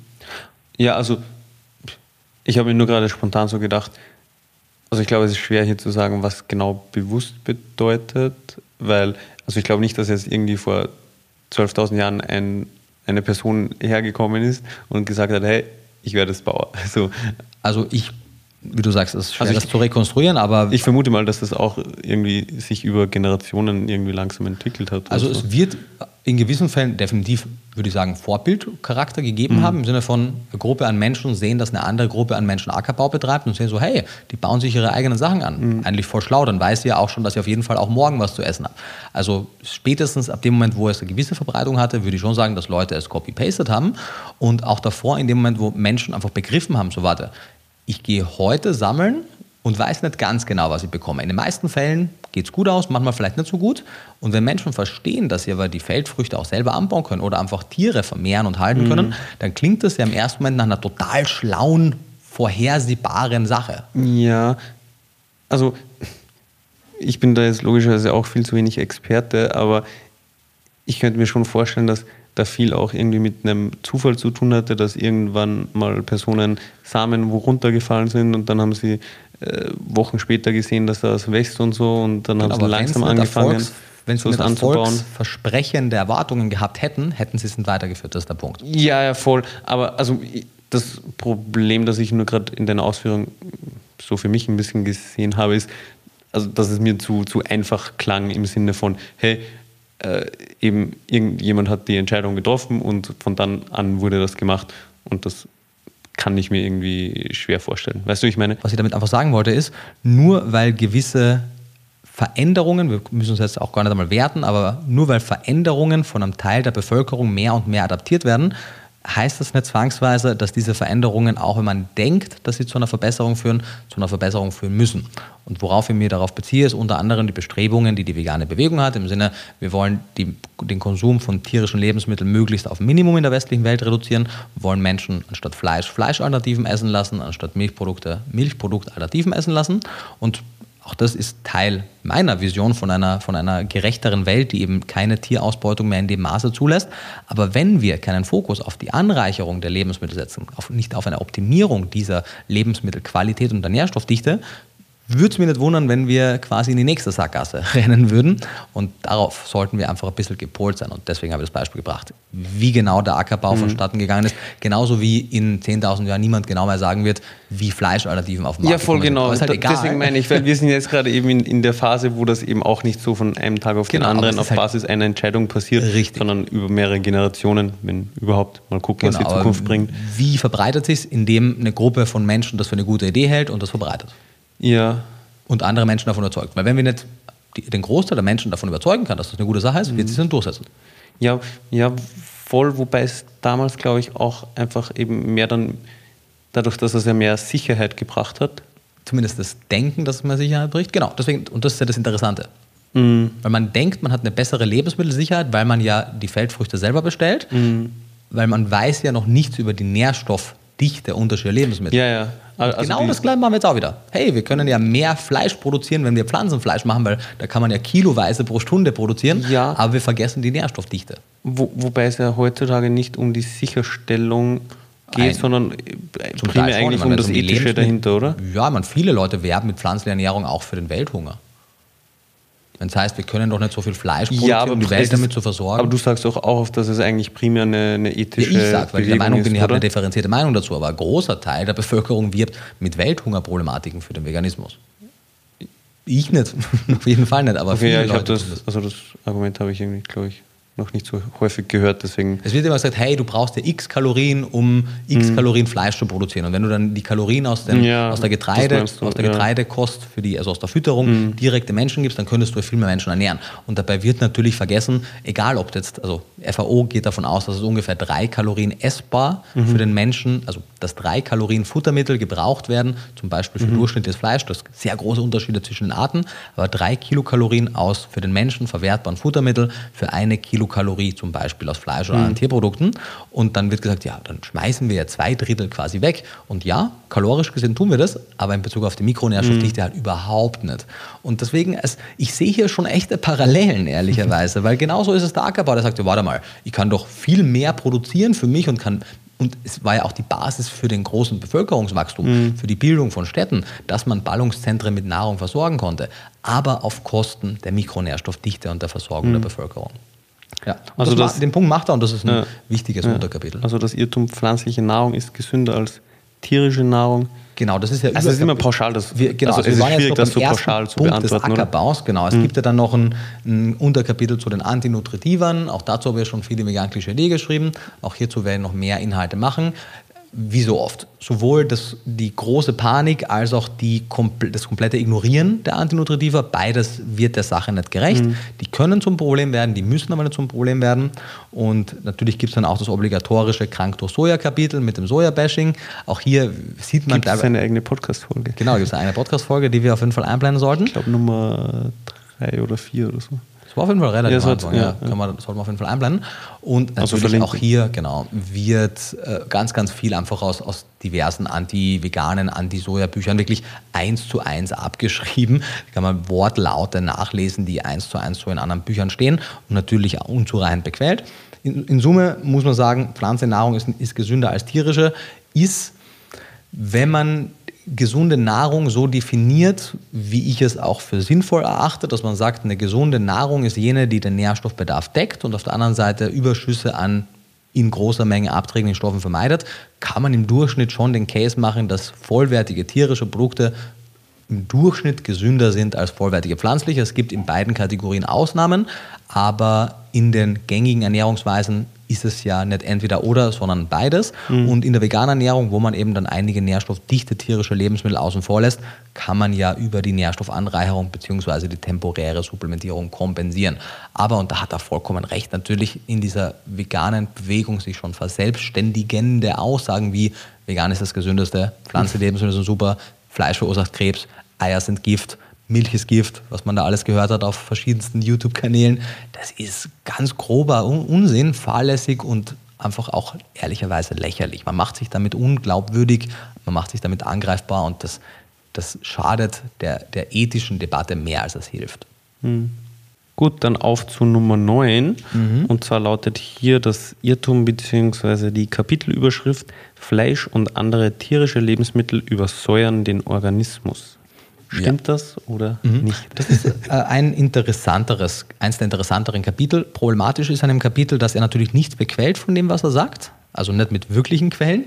Und einige der Quellen, die er bequält, wiederum bequälen auch nicht ihre Aussagen. Das heißt, einige interessante Hypothesen, die er in dem Buch vertritt, lassen sich beim Lesen und beim ersten Überprüfen sehr schwer verifizieren und sehr schwer dadurch auch falsifizieren. Mhm. Vor allem, weil ich jetzt in diesem speziellen Fachbereich auch nicht bis ins letzte Detail aktuell eingelesen bin. Und daher würde ich sagen, das ist eins der Kapitel, die sich entweder als Rohrkrepierer erweisen können und als eins der schlechtesten Kapitel von ihm oder vielleicht wirklich sogar als eins der interessanteren, weil er macht einige interessante Hypothesen. Rohrkrepierer? Ja, ist das kein, kein deutsches Wort? ich weiß nicht. Ja, so, wenn etwas halt so nicht wirklich funktioniert, so, ah, okay. dann ist ein Rohrkrepierer. Okay. Ja. Okay, und aber du meintest jetzt gerade, du weißt da jetzt nicht so viel dazu, oder was? genau, also, also, es gibt natürlich die gängigen Thesen über Übersäuerung. Man mhm. weiß, dass vieles aus dem ganzen Säurebasen-Haushaltsthema eher so in Richtung Esoterik geht. Man weiß aber, dass gewisse Mechanismen auch durchaus eine Rolle spielen und die, die Hauptfrage in Bezug auf die tierischen Lebensmittel ist die Wirkung der Purine zum Beispiel mhm. auf das Gichtrisiko und weiteres. Und dass da sehr oft zu pauschalisierte Aussagen gebracht werden, wie eine purinreiche Ernährung ist ohne Wenn und Aber in jedem Kontext schlecht und im Schnitt Für jede sind, Person. Genau, und im ja. Schnitt sind tierische Lebensmittel purinreicher als pflanzliche, wobei es auch gewisse purinreiche, proteinreiche pflanzliche gibt. Und dass da mehr dahinter steckt als so vereinfachte Aussagen, halte ich für sehr plausibel. Und er wirft eben einige interessante Hypothesen auf. Wenn sich bewahrheiten sollte, dass das wirklich ein interessantes Thema ist, würde ich sagen, lass uns da eine Podcast-Folge machen, weil das ist nichts, was man da mit zwei Sätzen bespricht. Mhm. Okay. Genau. Dann auf zu Nummer 10. Jawohl. Eine cholesterinarme Ernährung ist gesund. Jawohl, auch, es gibt ja auch erneut natürlich mehrere Cholesterinkapitel, weil mhm. er möchte das ja strecken, aber äh, eins der spannenderen Kapitel. Auch hier nichts ganz Neues, aber zu, und auch hier, schlagt er, und das ist das Gefährliche an, finde ich, solchen Kapiteln, weil da, da weiß es auch, weil ich im Cholesterin-Thema deutlich tiefer drin bin, dass er da einige wirklich valide Kritikpunkte anführt, die ohne Wenn und Aber ich genauso unterschreiben würde und die Hand und Fuß haben. Er überspannt den Bogen aber dann noch ein bisschen weiter mhm. und ver, verwebt das dann halt mit dann schon zu weit hergeholten Sachen. Und man ist dann natürlich geneigt, wenn man nicht sehr genau aufpasst, vielleicht ein bisschen über die Stränge zu schlagen mit seiner auch, auch vor allem mit seiner Skepsis gegenüber den offiziellen Empfehlungen, weil er mhm. zum Beispiel sieht man ja auch, die Fachgesellschaften rudern mehr und mehr von ihrer sehr starken Fett- und Cholesterinphobie zurück. Die Grenzwerte für gewisse Fettsäuren haben sich aufgeweicht, die Cholesteringrenze sind im Grunde genommen zum Beispiel in Deutschland fast ganz gefallen. Mhm. Es wird keine klassische Cholesteringrenze mehr gesetzt, obwohl trotzdem noch so ein, oder zumindest es wird keine klassische cholesterinarme Ernährung mehr empfohlen, auch wenn in manchen Nebensätzen dann noch mitschwingt. Trotzdem sollte man jetzt nicht unbegrenzt Cholesterin essen, aber man hat schon gesehen, zum Beispiel Nahrungscholesterin ist nicht so ein großer Einflussfaktor auf den Cholesterinspiegel, zumindest bei den meisten Individuen und solche Dinge greift er auf. Und da hat er durchaus einen validen Punkt oder er spricht auch darüber, das macht er glaube ich aber erst im nächsten Kapitel, dass gar nicht alle gesättigten Fettsäuren den Cholesterinspiegel erhöhen, dass man natürlich beim, beim Cholesterin zwischen LDL und HDL unterscheiden muss. Er nennt aber auch den, den wichtigen Punkt, dass es zwar eine Unterscheidung gibt, weil die auch unterschiedliche Aufgaben erfüllen, dass man aber nicht so stur sagen kann, HDL ist immer gut und LDL mhm. ist immer schlecht. Auch das zu Recht führt er an. Er führt zum Beispiel auch den, ein sehr interessantes Bild auf, was er auch nicht selber erfunden hat, was man in vielen dieser Cholesterin-Skeptiker-Büchern findet. Auch die haben durchaus gute Punkte, wenn sie sagen, nur weil ein erhöhter Cholesterinspiegel in, mit vielen Krankheiten korreliert, muss das nicht unbedingt heißen, dass eine Erhöhung, also dass, dass per se die Erhöhung des Cholesterinspiegels das Problem ist. Das ist ein bisschen so wie zu sagen, bei jedem Häuserbrand sehen wir Feuerwehrmänner. Vielleicht sollten wir die Feuerwehrmänner aus dem Verkehr ziehen. So, worauf er hinaus möchte, ist, und das ist mechanistisch nicht uninteressant, dass wenn es gewisse pathologische Prozesse im Körper gibt, dass eine höhere Cholesterinsynthese hier ein Schutzmechanismus des Körpers ist und dass dadurch entsprechend auch Hypercholesterinämien entstehen können und dass manchmal auch eine Senkung des Cholesterinspiegels im Rahmen von zum Beispiel vollwertigen pflanzlichen Ernährungen nicht nur per se den Cholesterinspiegel betrifft, sondern gewisse zugrunde liegende Ursachen verbessert, die wiederum den Cholesterinspiegel senken. Und das sind sehr also so eine Spirale dann, oder? Können wir so sagen, ja. Äh, sorry, in deiner Metapher mit, mhm. mit dem Häuserbrand und der Feuerwehr? Also seiner vor allem, also ich habe sie nur, nur so, ist, die, ist das ist seine Metapher, ah, okay. ja. Und es ist nicht einmal seine, aber, weil auch er hat sie kopiert ja, okay. aus den USA. Aber was steht sein. dafür was? Also ja, was da, repräsentiert da, da, das? Die Feuerwehrmänner sind das Cholesterin mhm. und der Brand, und also es geht eigentlich hauptsächlich um die Feuerwehrmänner und um das Cholesterin. Denn wenn du, wenn man, wenn man der sehr sturen Hypothese folgt, dass man immer aufpassen also dass die Cholesterinspiegel per se, wenn mhm. sie hoch sind, das ah, Problem mhm. ursächlich sind, dass also das Cholesterin den Schaden macht, mhm. dann ist es so, als, und das ist natürlich wie jede Verbildlichung ein bisschen weit hergeholt, aber dann ist es so, als würdest du die Feuerwehrmänner verurteilen, dass die bei jedem Brand vor Ort sind. Mhm. Mhm. Und dass eben pathologisch erhöhte Cholesterinspiegel grundsätzlich, und das hört man in unterschiedlichsten Kontexten immer wieder, und das ist auch mechanistisch und unplausibel, ein Schutzmechanismus des Körpers zur Behandlung zugrunde liegender Probleme sind, die aber nicht immer ihre Aufgabe gerecht werden können und dann zum Teil auch negative Auswirkungen haben können. Aber dass es eben, und das zeigt ja auch so ein bisschen die Statintherapie, die unterschiedliche positive Effekte auch hat, aber natürlich gewisse Komorbiditäten auch mit sich bringt, dass der, der, die, die zwanghafte. Re ja, ja? vielleicht kurz, dass du erklärst, mhm. was Statine sind. Ja, genau. Statine sind Medikamente, die den Cholesterinspiegel mhm. senken. Und die haben wie viele andere Medikamente natürlich auch Nebenwirkungen. Und sie haben natürlich auch eine Wirkung. Und man muss wie so oft Risiko und Nebenwirkung miteinander abwägen. Und dass dieser, dieser Fokus auf die Höhe des Cholesterins nicht unbedingt der Komplexität der jeweiligen Krankheitsbilder gerecht wird und dass man auch nicht in jeder Studie klare nicht einmal Korrelationen zwischen dem Cholesterinspiegel und zum Beispiel der Auftrittsrate an kardiovaskulären Erkrankungen sieht. Auch hier wahnsinnig viele, ganz, ganz viele unterschiedliche Stufen. Wir mhm. müssen auf jeden Fall mal eine, eine Cholesterin-Podcast-Folge machen, weil das würde jetzt A den Rahmen sprengen und B selbst, wenn wir hinsprengen, nicht der Komplexität wirklich gerecht werden, aber definitiv eins der interessantesten Kapitel. Mhm. Okay. Einfach anhand der, der Punkte der ja, zum Teil relevanten Punkte. Genau, und auch aufbringt. anhand des, des starken Kontrastes zwischen vielen offiziellen Leitlinien und der aktuellen wissenschaftlichen Datenlage. Und natürlich, wenn man das auf den ersten Blick liest, würde man sagen, boah, das ist aber schon ein bisschen eine Verschwörungstheorie. Und vieles in dem, was in einem Buch bemüht, sind auch Verschwörungstheorien. Das halte ich aber für keine, weil eben auch viele der, der in den letzten Jahren erschienenen Meta-Analysen etc. das bestätigen. Und da ist er auf einem richtigen Pfad. Das ist aber auch jetzt nicht Ultra-Geheimwissen. So. Mhm. Also das ist in der wissenschaftlichen Literatur durchaus bekannt. Es hat nur noch nicht so einen wirklichen Einzug in die Fachgesellschaften gehalten, weil muss ich dir nicht erklären, wie lange die brauchen, um allein ihre Nährstoffempfehlungen anzupassen. Geschweige Warum? Denn, die sind erst 20 Jahre alt. Ja, genau. Manche sind, wie du sagst, 20 Jahre alt. Und deswegen ist es natürlich entsprechend langsam, bis auch solche Paradigmenwechsel eintreten. Mhm. Okay. Genau. Aber sehr cooles Kapitel insgesamt. Natürlich unangenehmer Ton an manchen Stellen, aber altogether ein ganz gutes Kapitel. Dann auf zu Nummer 11 geht mhm. ja in eine ähnliche Richtung. Mhm. Und zwar cholesterinreiche Lebensmittel erhöhen den Cholesterinspiegel. Klingt ja erstmal logisch. Ja, genau. Und äh, es stimmt. Also, und das ist ein gutes Beispiel. Natürlich erhöhen sie den Cholesterinspiegel, aber nicht in dem Maße, wie man das manchmal denkt und vor allem nur temporär.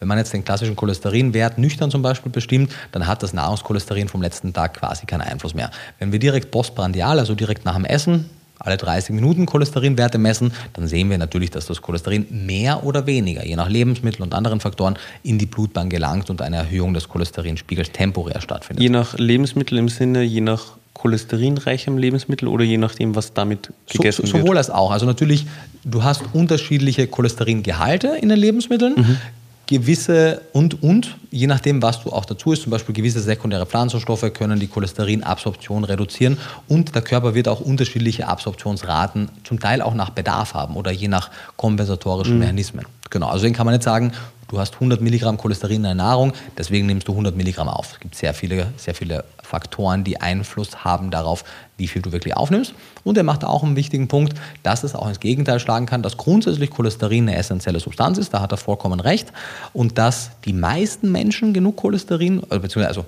er sagt, niemand oder fast niemand produziert genug Cholesterin.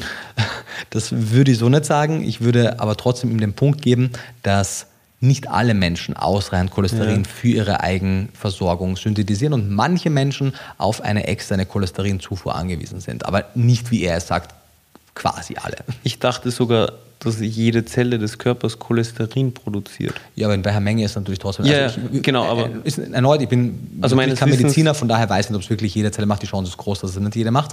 Ja, also, also ich habe das letztens in einem Podcast ja, Leute absolut Experten gehört. Ja, man, Wobei die meinten absolut. eben, also es kann nicht jede Zelle in ausreichendem Maße für mhm. die, den eigenen Bedarf. Bedarf. Mhm. Und deswegen gibt es ja in der Leber Zellen, die mhm. das in einem höheren, also eher zu einem höheren Grad können und mhm. dann wird eben entsprechend dieses zusätzliche Cholesterin dorthin transportiert, wo man es noch benötigt. Ja, genau. Und die Eigensynthesekapazität der Leber ist mhm. individuell erneut ja. sehr stark unterschiedlich und ist auch nicht während der gesamten Lebensspanne gleich. Und es gibt, das ist gut dokumentiert, Menschen, die an, Hy an Hypocholesterinämie leiden also können. Zu wenig. Zu wenig, genau. Und natürlich gibt es auch genügend, die an mhm. Hypercholesterinämie leiden können. Und Cholesterin ist wichtig für die Synthese der Sexualhormone und vieles weitere. Also ein Mangel an Cholesterin ist wirklich detrimental, äh, deutsch, äh, abträglich, mhm. schadend äh, für den menschlichen Organismus. Aber es betrifft, also so wie er es darstellt, ich glaube, er schreibt im Buch, der menschliche Körper kann maximal, ich weiß nicht, damals 80 oder 90 Prozent der Menge an Cholesterin produzieren. Und wenn wir diese 10 Prozent Leck quasi nicht durch Nahrungscholesterin füllen. Also den Mangel. Mhm, mhm. Genau, den angeblichen Mangel, laut mhm. seiner Aussage, dann ist das quasi für alle Menschen abträglich und das hält einer kritischen Betrachtung nicht stand. Trotzdem hat er einen validen Punkt, weil in der veganen Bewegung wird ja von vielen die Betra also überhaupt nicht in Betrachtung gezogen, dass Cholesterin auch nur für eine Person wichtig sein könnte. Mhm. Im Gegenteil, es wird die sehr veraltete Lipid Hypothesis bemüht, die eben ganz klar mehr von gewissen gesättigten Fetten und Cholesterin erhöht den Cholesterinspiegel. Ein hoher Cholesterinspiegel macht Herzerkrankungen kausal, period.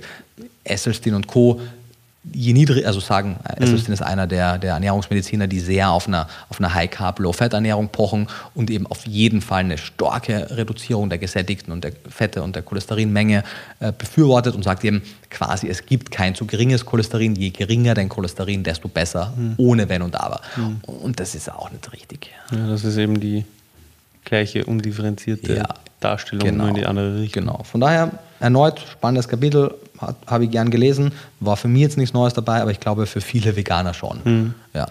Dann auf zu Nummer 12. Mhm. Und zwar pflanzliche Fette sind gesünder als tierische Fette. Ja, also. Meint er, ist der Irrtum. Genau, es wird ein Irrtum aus seiner Sicht. Und eins der Kapitel, wo ich, wo ich ein bisschen weniger zustimme, aber wo er auch, und das ist ja das wirklich Interessante, man kann ja wirklich, also man kann definitiv in jedem der Kapitel was mitnehmen. Mhm. Was wir ja hierzulande oft machen, wir verwenden hoch ungesättigte Fettsäuren in der Küche zum Erhitzen. Und zum Beispiel eben Sonnenblumenöl oder Rapsöl. Mhm. Und zwar also, eben nicht gewisse High-Oleic-Sorten, ja. die einen hohen Ölsäureanteil haben, mit viel einfach ungesättigten, sondern viele Menschen verwenden eben hoch ungesättigte Fettsäuren für die, für die warme Küche zum Kochen, zum Braten etc. Also mit Omega-3 und Omega-6-Fettsäuren drin? Genau, mit einem mhm. hohen Anteil, vor allem an Linolsäure. Mhm. Die wenigsten sind sehr Omega-3-reich, die meisten haben einen hohen Anteil an Omega-6-Linolsäure. Und zum einen macht er einen wichtigen Punkt, dass die einfach keine hohe Hitzestabilität haben, dass die generell keine hohe Stabilität haben und so wie viele Öle gelagert werden, sowohl schon im Supermarkt mhm. als auch dann zu Hause, es einfach zu einer hohen Rate an oxidierten Fettsäuren kommen kann, die schädlich sein können und dass wir durch unsere veränderten Ernährungsmuster auch einen, einen starken Überschuss an generell Omega-6-reichen Ölen haben.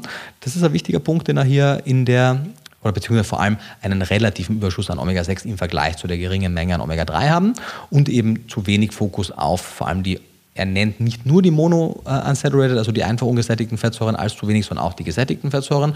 Da könnte man vielleicht ein bisschen drüber diskutieren, aber auch er macht den Punkt, dass Menschen zu wenig Fokus eben auf Olivenöl und anderen einfach ungesättigten Fettsäuren haben und zu viele Pflanzenöle aus Ölsaaten, wie zum mhm. Beispiel Sonnenblume, zu sich nehmen. Wichtiger Punkt, hat er vollkommen recht.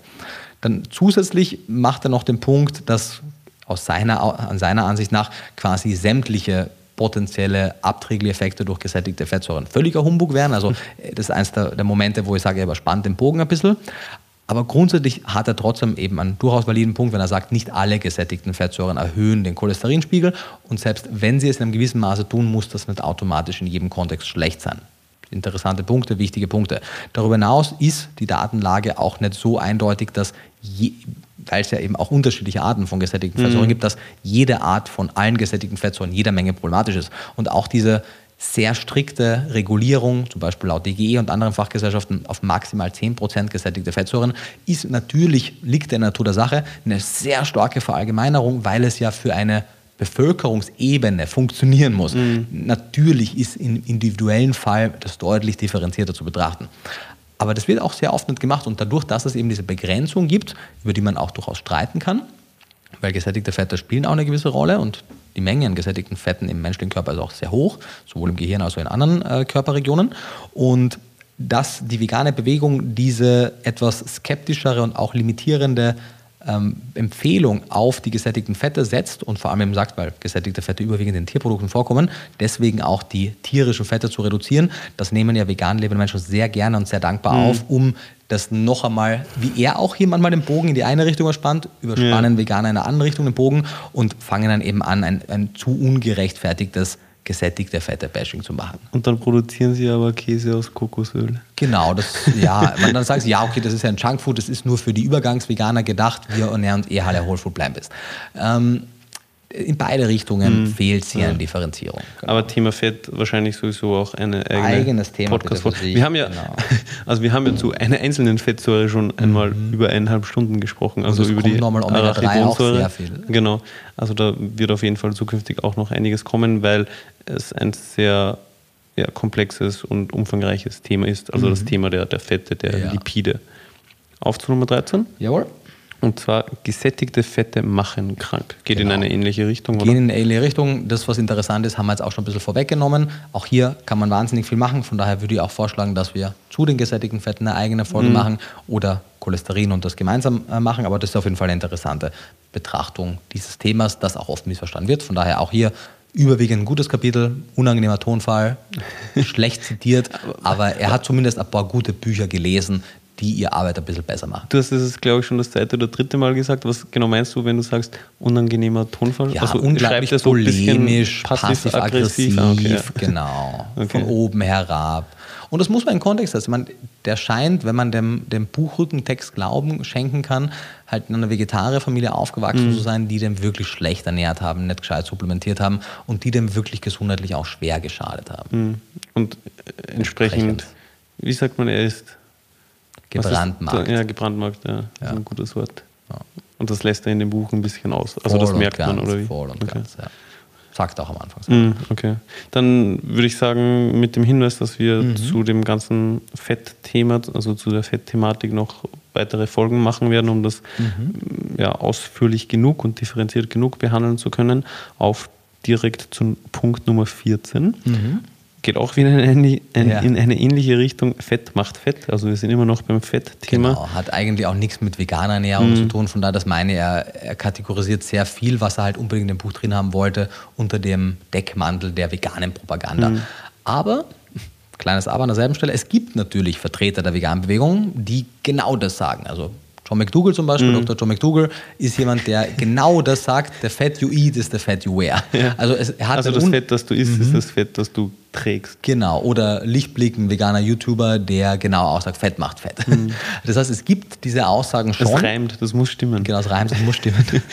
Fett macht Fett. Ist das nicht einmal ein Ist es- klassischer Reim. Kein klassischer, Ja, ja. aber ich weiß, was du meinst. Und das ist grundsätzlich Unsinn. Also es, die Datenlage ist da sehr eindeutig, dass Fett nicht per se Fett macht. Natürlich, Fett ist ein bisschen energiereicher, Mhm. also etwa doppelt so energiereich, wie die Kohlenhydrate und die Mhm. Proteine sind. Aber, und das ist der wichtige Weg, ein wichtiger Hinweis, der Mensch ist ja kein Verbrennungsmotor. Das heißt, wie der menschliche Körper mit Kalorien umgeht, ob er die jetzt zur Energiebereitstellung nimmt, ob er die zum Aufbau von Körperstrukturen im Fall von manchen, Prote von manchen Proteinen nimmt, ob er die äh, Fettsäuren in die Membrane einbaut, ob er die als Körperfett speichert, ob er äh, die Wärmeproduktion, die Thermogenese anregt. Oder, oder, oder. Der menschliche Körper hat für alle drei Makronährstoffe unterschiedlichste Verwendungswege. Und daher ist dieses Kalorien in, Kalorien out zwar manchmal trotzdem richtig und im Großen und Ganzen können Menschen auch Erfolge haben, wenn sie sagen, ich schätze ungefähr meine Kalorienbilanz, so gut es geht, und ich versuche das ungefähr zu treffen, dann wird man auch ungefähr Erfolge haben. Einige aber eben nicht, aufgrund dieses Grundes, wenn es eben sehr starke metabolische Abweichungen von der Norm gibt. Und er beschreibt da eben auch einige wichtige Aspekte, dass man diese Fettphobie der 60er, 70er Jahre wirklich, wirklich hinter sich lassen muss. Ja. weil du gerade das mit den Kalorien und mit dem Verbrennen angesprochen hast, da ist mir auch ein Gedanke gekommen, wo wir vielleicht auch mal eine Folge dazu machen können, weil ich finde es auch immer ein bisschen fast schon lächerlich, wenn Leute eben auf, ist es die Kalorien? Die Kalorie? Also Singular ist es die Kalorie Die Ka- und ja. Plural ist die Kalorien, würde ich sagen. Wenn, wenn Leute auf die Kalorie genau, Mhm. also auf die, die Einzelstelle genau irgendwie ihre Kalorien zählen, Ja, wo ich mir so denke, so, also wie willst du das machen? also weil wenn sowohl du dein Bedarf als auch die Zufuhr ja, kannst genau, du nicht genau ja, berechnen. Ja. Weil 50 Gramm Haferflocken, je nachdem, wie du die zubereitest, wird dein Körper daraus unterschiedlich viele Kalorien ziehen. Ja. Also wenn du das kochst oder, oder roh isst oder Overnight Oats oder so. Ja, und, nimm also es 20 funktioniert- Packungen Haferflocken, die werden nicht alle Ja, die gleichen Kalorien genau, das haben, je auch nachdem, dazu. Fettgehalt wird variieren und so weiter. ja. Also, es ist gut, wenn man ein bisschen darüber Bescheid weiß und Anhaltspunkte hat und so und sich darüber im Klaren ist, dass äh, Nüsse um einiges kalorienreicher sind als Obst und so, aber eben auf die Kalorien genauer zu zählen, also das ja, ist aus meiner Sicht nicht so sinnvoll. Aus, aus keiner Sicht. Ja. Außer wenn man sich verrückt machen möchte. Ja, gut, aber da gibt es auch leichtere Wege. Ja, das stimmt. Mm, Noch was zu dem Punkt Fett macht Fett oder Nee, auch das verschieben wir den sicherlich, Rest in die sicherlich gern mal eine eigene Folge, genau. Okay, dann auf zu Nummer 15 und somit zum vorletzten Irrtum. Kalorienüberschuss und Bewegungsmangel führen zu Übergewicht. Das ist ein Mythos aus seiner Sicht, ein Irrtum. Das ist auch ein gutes Beispiel. Also er glaubt, wenn man viel isst, wenn man überkalorisch isst und einen Bewegungsmangel hat, dann führt das nicht zu Übergewicht. Zumindest nicht zwangsweise, sagt er, genau. Beziehungsweise im Umkehrschluss viel Bewegung und, was sagt er noch, und eine Kalorienreduktion macht nicht automatisch schlank. Mhm. Und das ist auch ein neues gutes Beispiel. Also natürlich A, hier, gerade wenn du solche wirklich absoluten Aussagen zu sehr komplexen Themen triffst, natürlich mechanistisch ist es eigentlich was Einfaches, Kalorienüber- oder Unterschuss, aber das ist natürlich schon ein komplexes Thema. Und wenn du vor allem so so starke Behauptungen, die quasi 99 Prozent der Empfehlungen widersprechen, aufstellst, dann bist du auch in der Beweislast wirklich genau zu zitieren. Und dann möchte ich ganz genau gucken, worauf du deine Aussagen äh, sozusagen aufbaust. Und das, das schuldet er uns natürlich weiterhin. Das heißt, auch hier, er spricht paar interessante Sachen an, auch keine Dinge, die äh, mir gänzlich unbekannt waren. Und natürlich, das haben wir schon gesagt, die metabolischen Wege der Makronährstoffe sind nicht so einfach nachzuvollziehen. Und man sieht das bei Leuten, die, du gibst unterschiedlichen Menschen die gleiche Menge an Kalorien, entweder zu unterschiedlichen Tageszeiten oder die gleiche Menge an, oder vermeintlich gleiche Menge an Kalorien durch unterschiedliche Makronährstoffverhältnisse und du wirst Unterschiede in der Gewichtsentwicklung finden. Das heißt, er spricht da erneut wieder einen, einen richtigen Kern an, aber natürlich eine sehr stark überkalorische Ernährung, egal aus welcher Makronährstoffverhältnis Sicht man das jetzt sieht, wird zum Übergewicht führen und eine sehr starke Reduktion und eine sehr stark unterkalorische Ernährung wird zur Abnahme führen, beziehungsweise das eine wird die irgendwann verhungern lassen, wenn du sehr stark reduzierst und das andere wird die irgendwann einmal krankhaft fett machen. Und natürlich erhöht Sport die den Grundumsatz und auch den, also temporär mal vor allem den Leistungsumsatz, durch eventuelle Muskelmassezunahme auch den Grundumsatz. Und natürlich hast du dann eine, eine, eine, etwas erhöhte Kalorienbilanz, kannst also entsprechend ein bisschen mehr essen. Aber natürlich wird oft die Menge an Kalorien, die man im Sport verbrennt, überschätzt. Mhm. Also so, keine Ahnung, 20 Minuten am Stepper, wirklich einem gescheiten, in einem gescheiten Widerstand, Davon kann man keine 200 Pizza Kilokalorien vielleicht, ja. 250 vielleicht, vielleicht 300, je nachdem, was für Intensität. So wie ich einige Leute am Stepper sehe, so Stufe 2 und Handy in der Hand, können die auch drei Stunden steppen. Mhm. Ist das eine, eine Scheibe Pizza? ja. Weil die machen weniger als gehen darauf. Genau, und das wird, also da hat er eben, spricht auch ein paar Punkte an, die durchaus äh, klug sind, aber man muss es ja nicht also erneut so polemisch und überheblich darstellen, weil er, er, tut dann eben auch so, als hätte er den Heiligen Gral gefunden und weiß es halt besser als alle anderen, hat keine einzige Ausbildung in dem Bereich abgeschlossen, hat generell kein Wissen aus irgendeiner Primärliteratur, sondern hat halt da sind ein paar Dutzend Bücher gelesen, ein paar bessere, ein paar schlechtere, die er halt jetzt in seinem eigenen Buch aufarbeitet. Und deswegen sind da einige sehr kluge Gedanken drin, weil er es ja aus einigen sehr guten Büchern auch hat. Und es sind einige absurde Gedanken drin, die er halt nicht gescheit filtern konnte. Und ich glaube, zusätzlich hat er halt noch ein paar selber dumme Ideen dazu gebracht, ehrlicherweise, ohne ihm zu nahe zu treten. Okay, dann ja. auf zu seiner 16. dummen Idee vielleicht. Mal gucken, äh, eine fettarme Ernährung ist gesund. Nein, das ist, also das zu denken ist wirklich, ist wirklich dumm, da hat er schon recht. Also äh, ich habe mir da auch einiges äh, angestrichen, was er dann unter Kapiteln hatte. Ähm, ja, genau, ein bisschen was zum Thema Zucker hat er eh schon früher gemacht. Also auch hier ist nichts ganz Neues drin, aber es ist auf jeden Fall Unsinn zu denken, dass eine fettarme Ernährung das Ziel sein sollte. Also er Denn spricht sich für Fett aus. Er spricht sich für Fett mhm. aus, genau. Und erneut, nur weil man sich für Fett ausspricht, muss man nicht gleich ketogen machen. Mhm. Da ist auch noch durchaus Spielraum. Und ich bin eben kein Befürworter der ketogenen Ernährung, wobei ich auch nicht per se gegen eine ketogene Ernährung bin. Ich halte das in vielen Fällen für unnötig aufwendig und unnötig restriktiv. Mhm. Aber auf der anderen Seite ist die Fettphobie halt, die eben die High-Carb-Low-Fat-Bewegung hat, äh, wirklich überzogen. Und im Zweifelsfall ein bisschen mehr Fett wird definitiv nicht schaden im Rahmen Kalorienbilanz im Rahmen einer insgesamt gesunden Ernährung, wohingegen zu wenig Fett relativ schnell schadet, weil es kann einen Mangel an essentiellen Fettsäuren auslösen. Das heißt, es gibt einfach gewisse Fette, die überlebens- und notwendig sind. Gerade Frauen haben schneller ein Problem mit zu fettarmen Ernährungsweisen, kriegen leichter hormonelle Probleme, kriegen leichter Zyklusprobleme, wobei auch Männer in Bezug auf den Testosteronspiegel unter zu fettarmen Ernährungsweisen leiden können. Das heißt, wir wollen weder unseren Körperfettanteil auf eine, auf eine nicht mehr physiologisches, gesundes Maß reduzieren. Wenn jetzt jemand einen Bodybuilding-Contest macht, temporär, erstens wird die Person eh merken, wie schlecht es ihr meistens mhm. geht in der Zeit. Dass man macht das eh ungern dann längerfristig. Man sieht also schon, was das mit dem Körper macht. Und man möchte entsprechend auch die Ernährung nicht zu fettarm machen. Und fettarme oder fettreiche Ernährung korreliert eben nicht automatisch mit mehr oder weniger Körperfett, aber man möchte beides sicherstellen. Nicht zu wenig Fett in Ernährung und auch nicht zu wenig Fett im Körper, wobei ehrlicherweise in den meisten westlichen Ländern mm. ist zu wenig Körperfett von den allerwenigsten das Problem, sondern ein deutliches Problem. Das muss man auch bei aller Body Positivity ganz klar sagen. Jeder Mensch darf gerne so sein, wie er oder sie das möchte, solange die Person niemand anderen damit schadet, wunderbar. Soll bitte gerne jeder machen, wie er möchte. Aber die Idee, dass es keinen gesundheitlichen Unterschied macht, ob man Übergewicht hat, vor allem wenn es in die Richtung Adipositas geht, also krankhaftes Übergewicht, ist medizinisch einfach nicht haltbar. Mhm. Ein starkes körperliches Übergewicht wird deine Gesundheit komprimieren. Und das heißt nicht, dass jede Person, die übergewichtig ist, dieselbe Krankheit kriegen wird. Aber im Vergleich zu derselben Person mit denselben genetischen Setup, mit derselben genetischen Grundvoraussetzung, wird die Person, die schwer übergewichtig ist, ein erhöhtes Krankheitsrisiko mhm. für die meisten der chronisch degenerativen Erkrankungen haben. Und entsprechend möchte man sein Körpergewicht bitte im Normalbereich halten. Das heißt, es eben nicht irgendwelche Modelmaße erfüllen zu müssen, sondern einfach in einem gesunden Normalbereich zu sein. Mhm.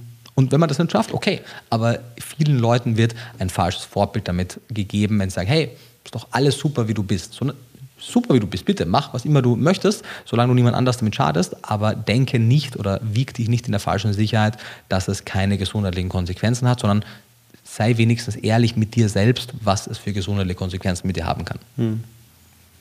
Wunderbar.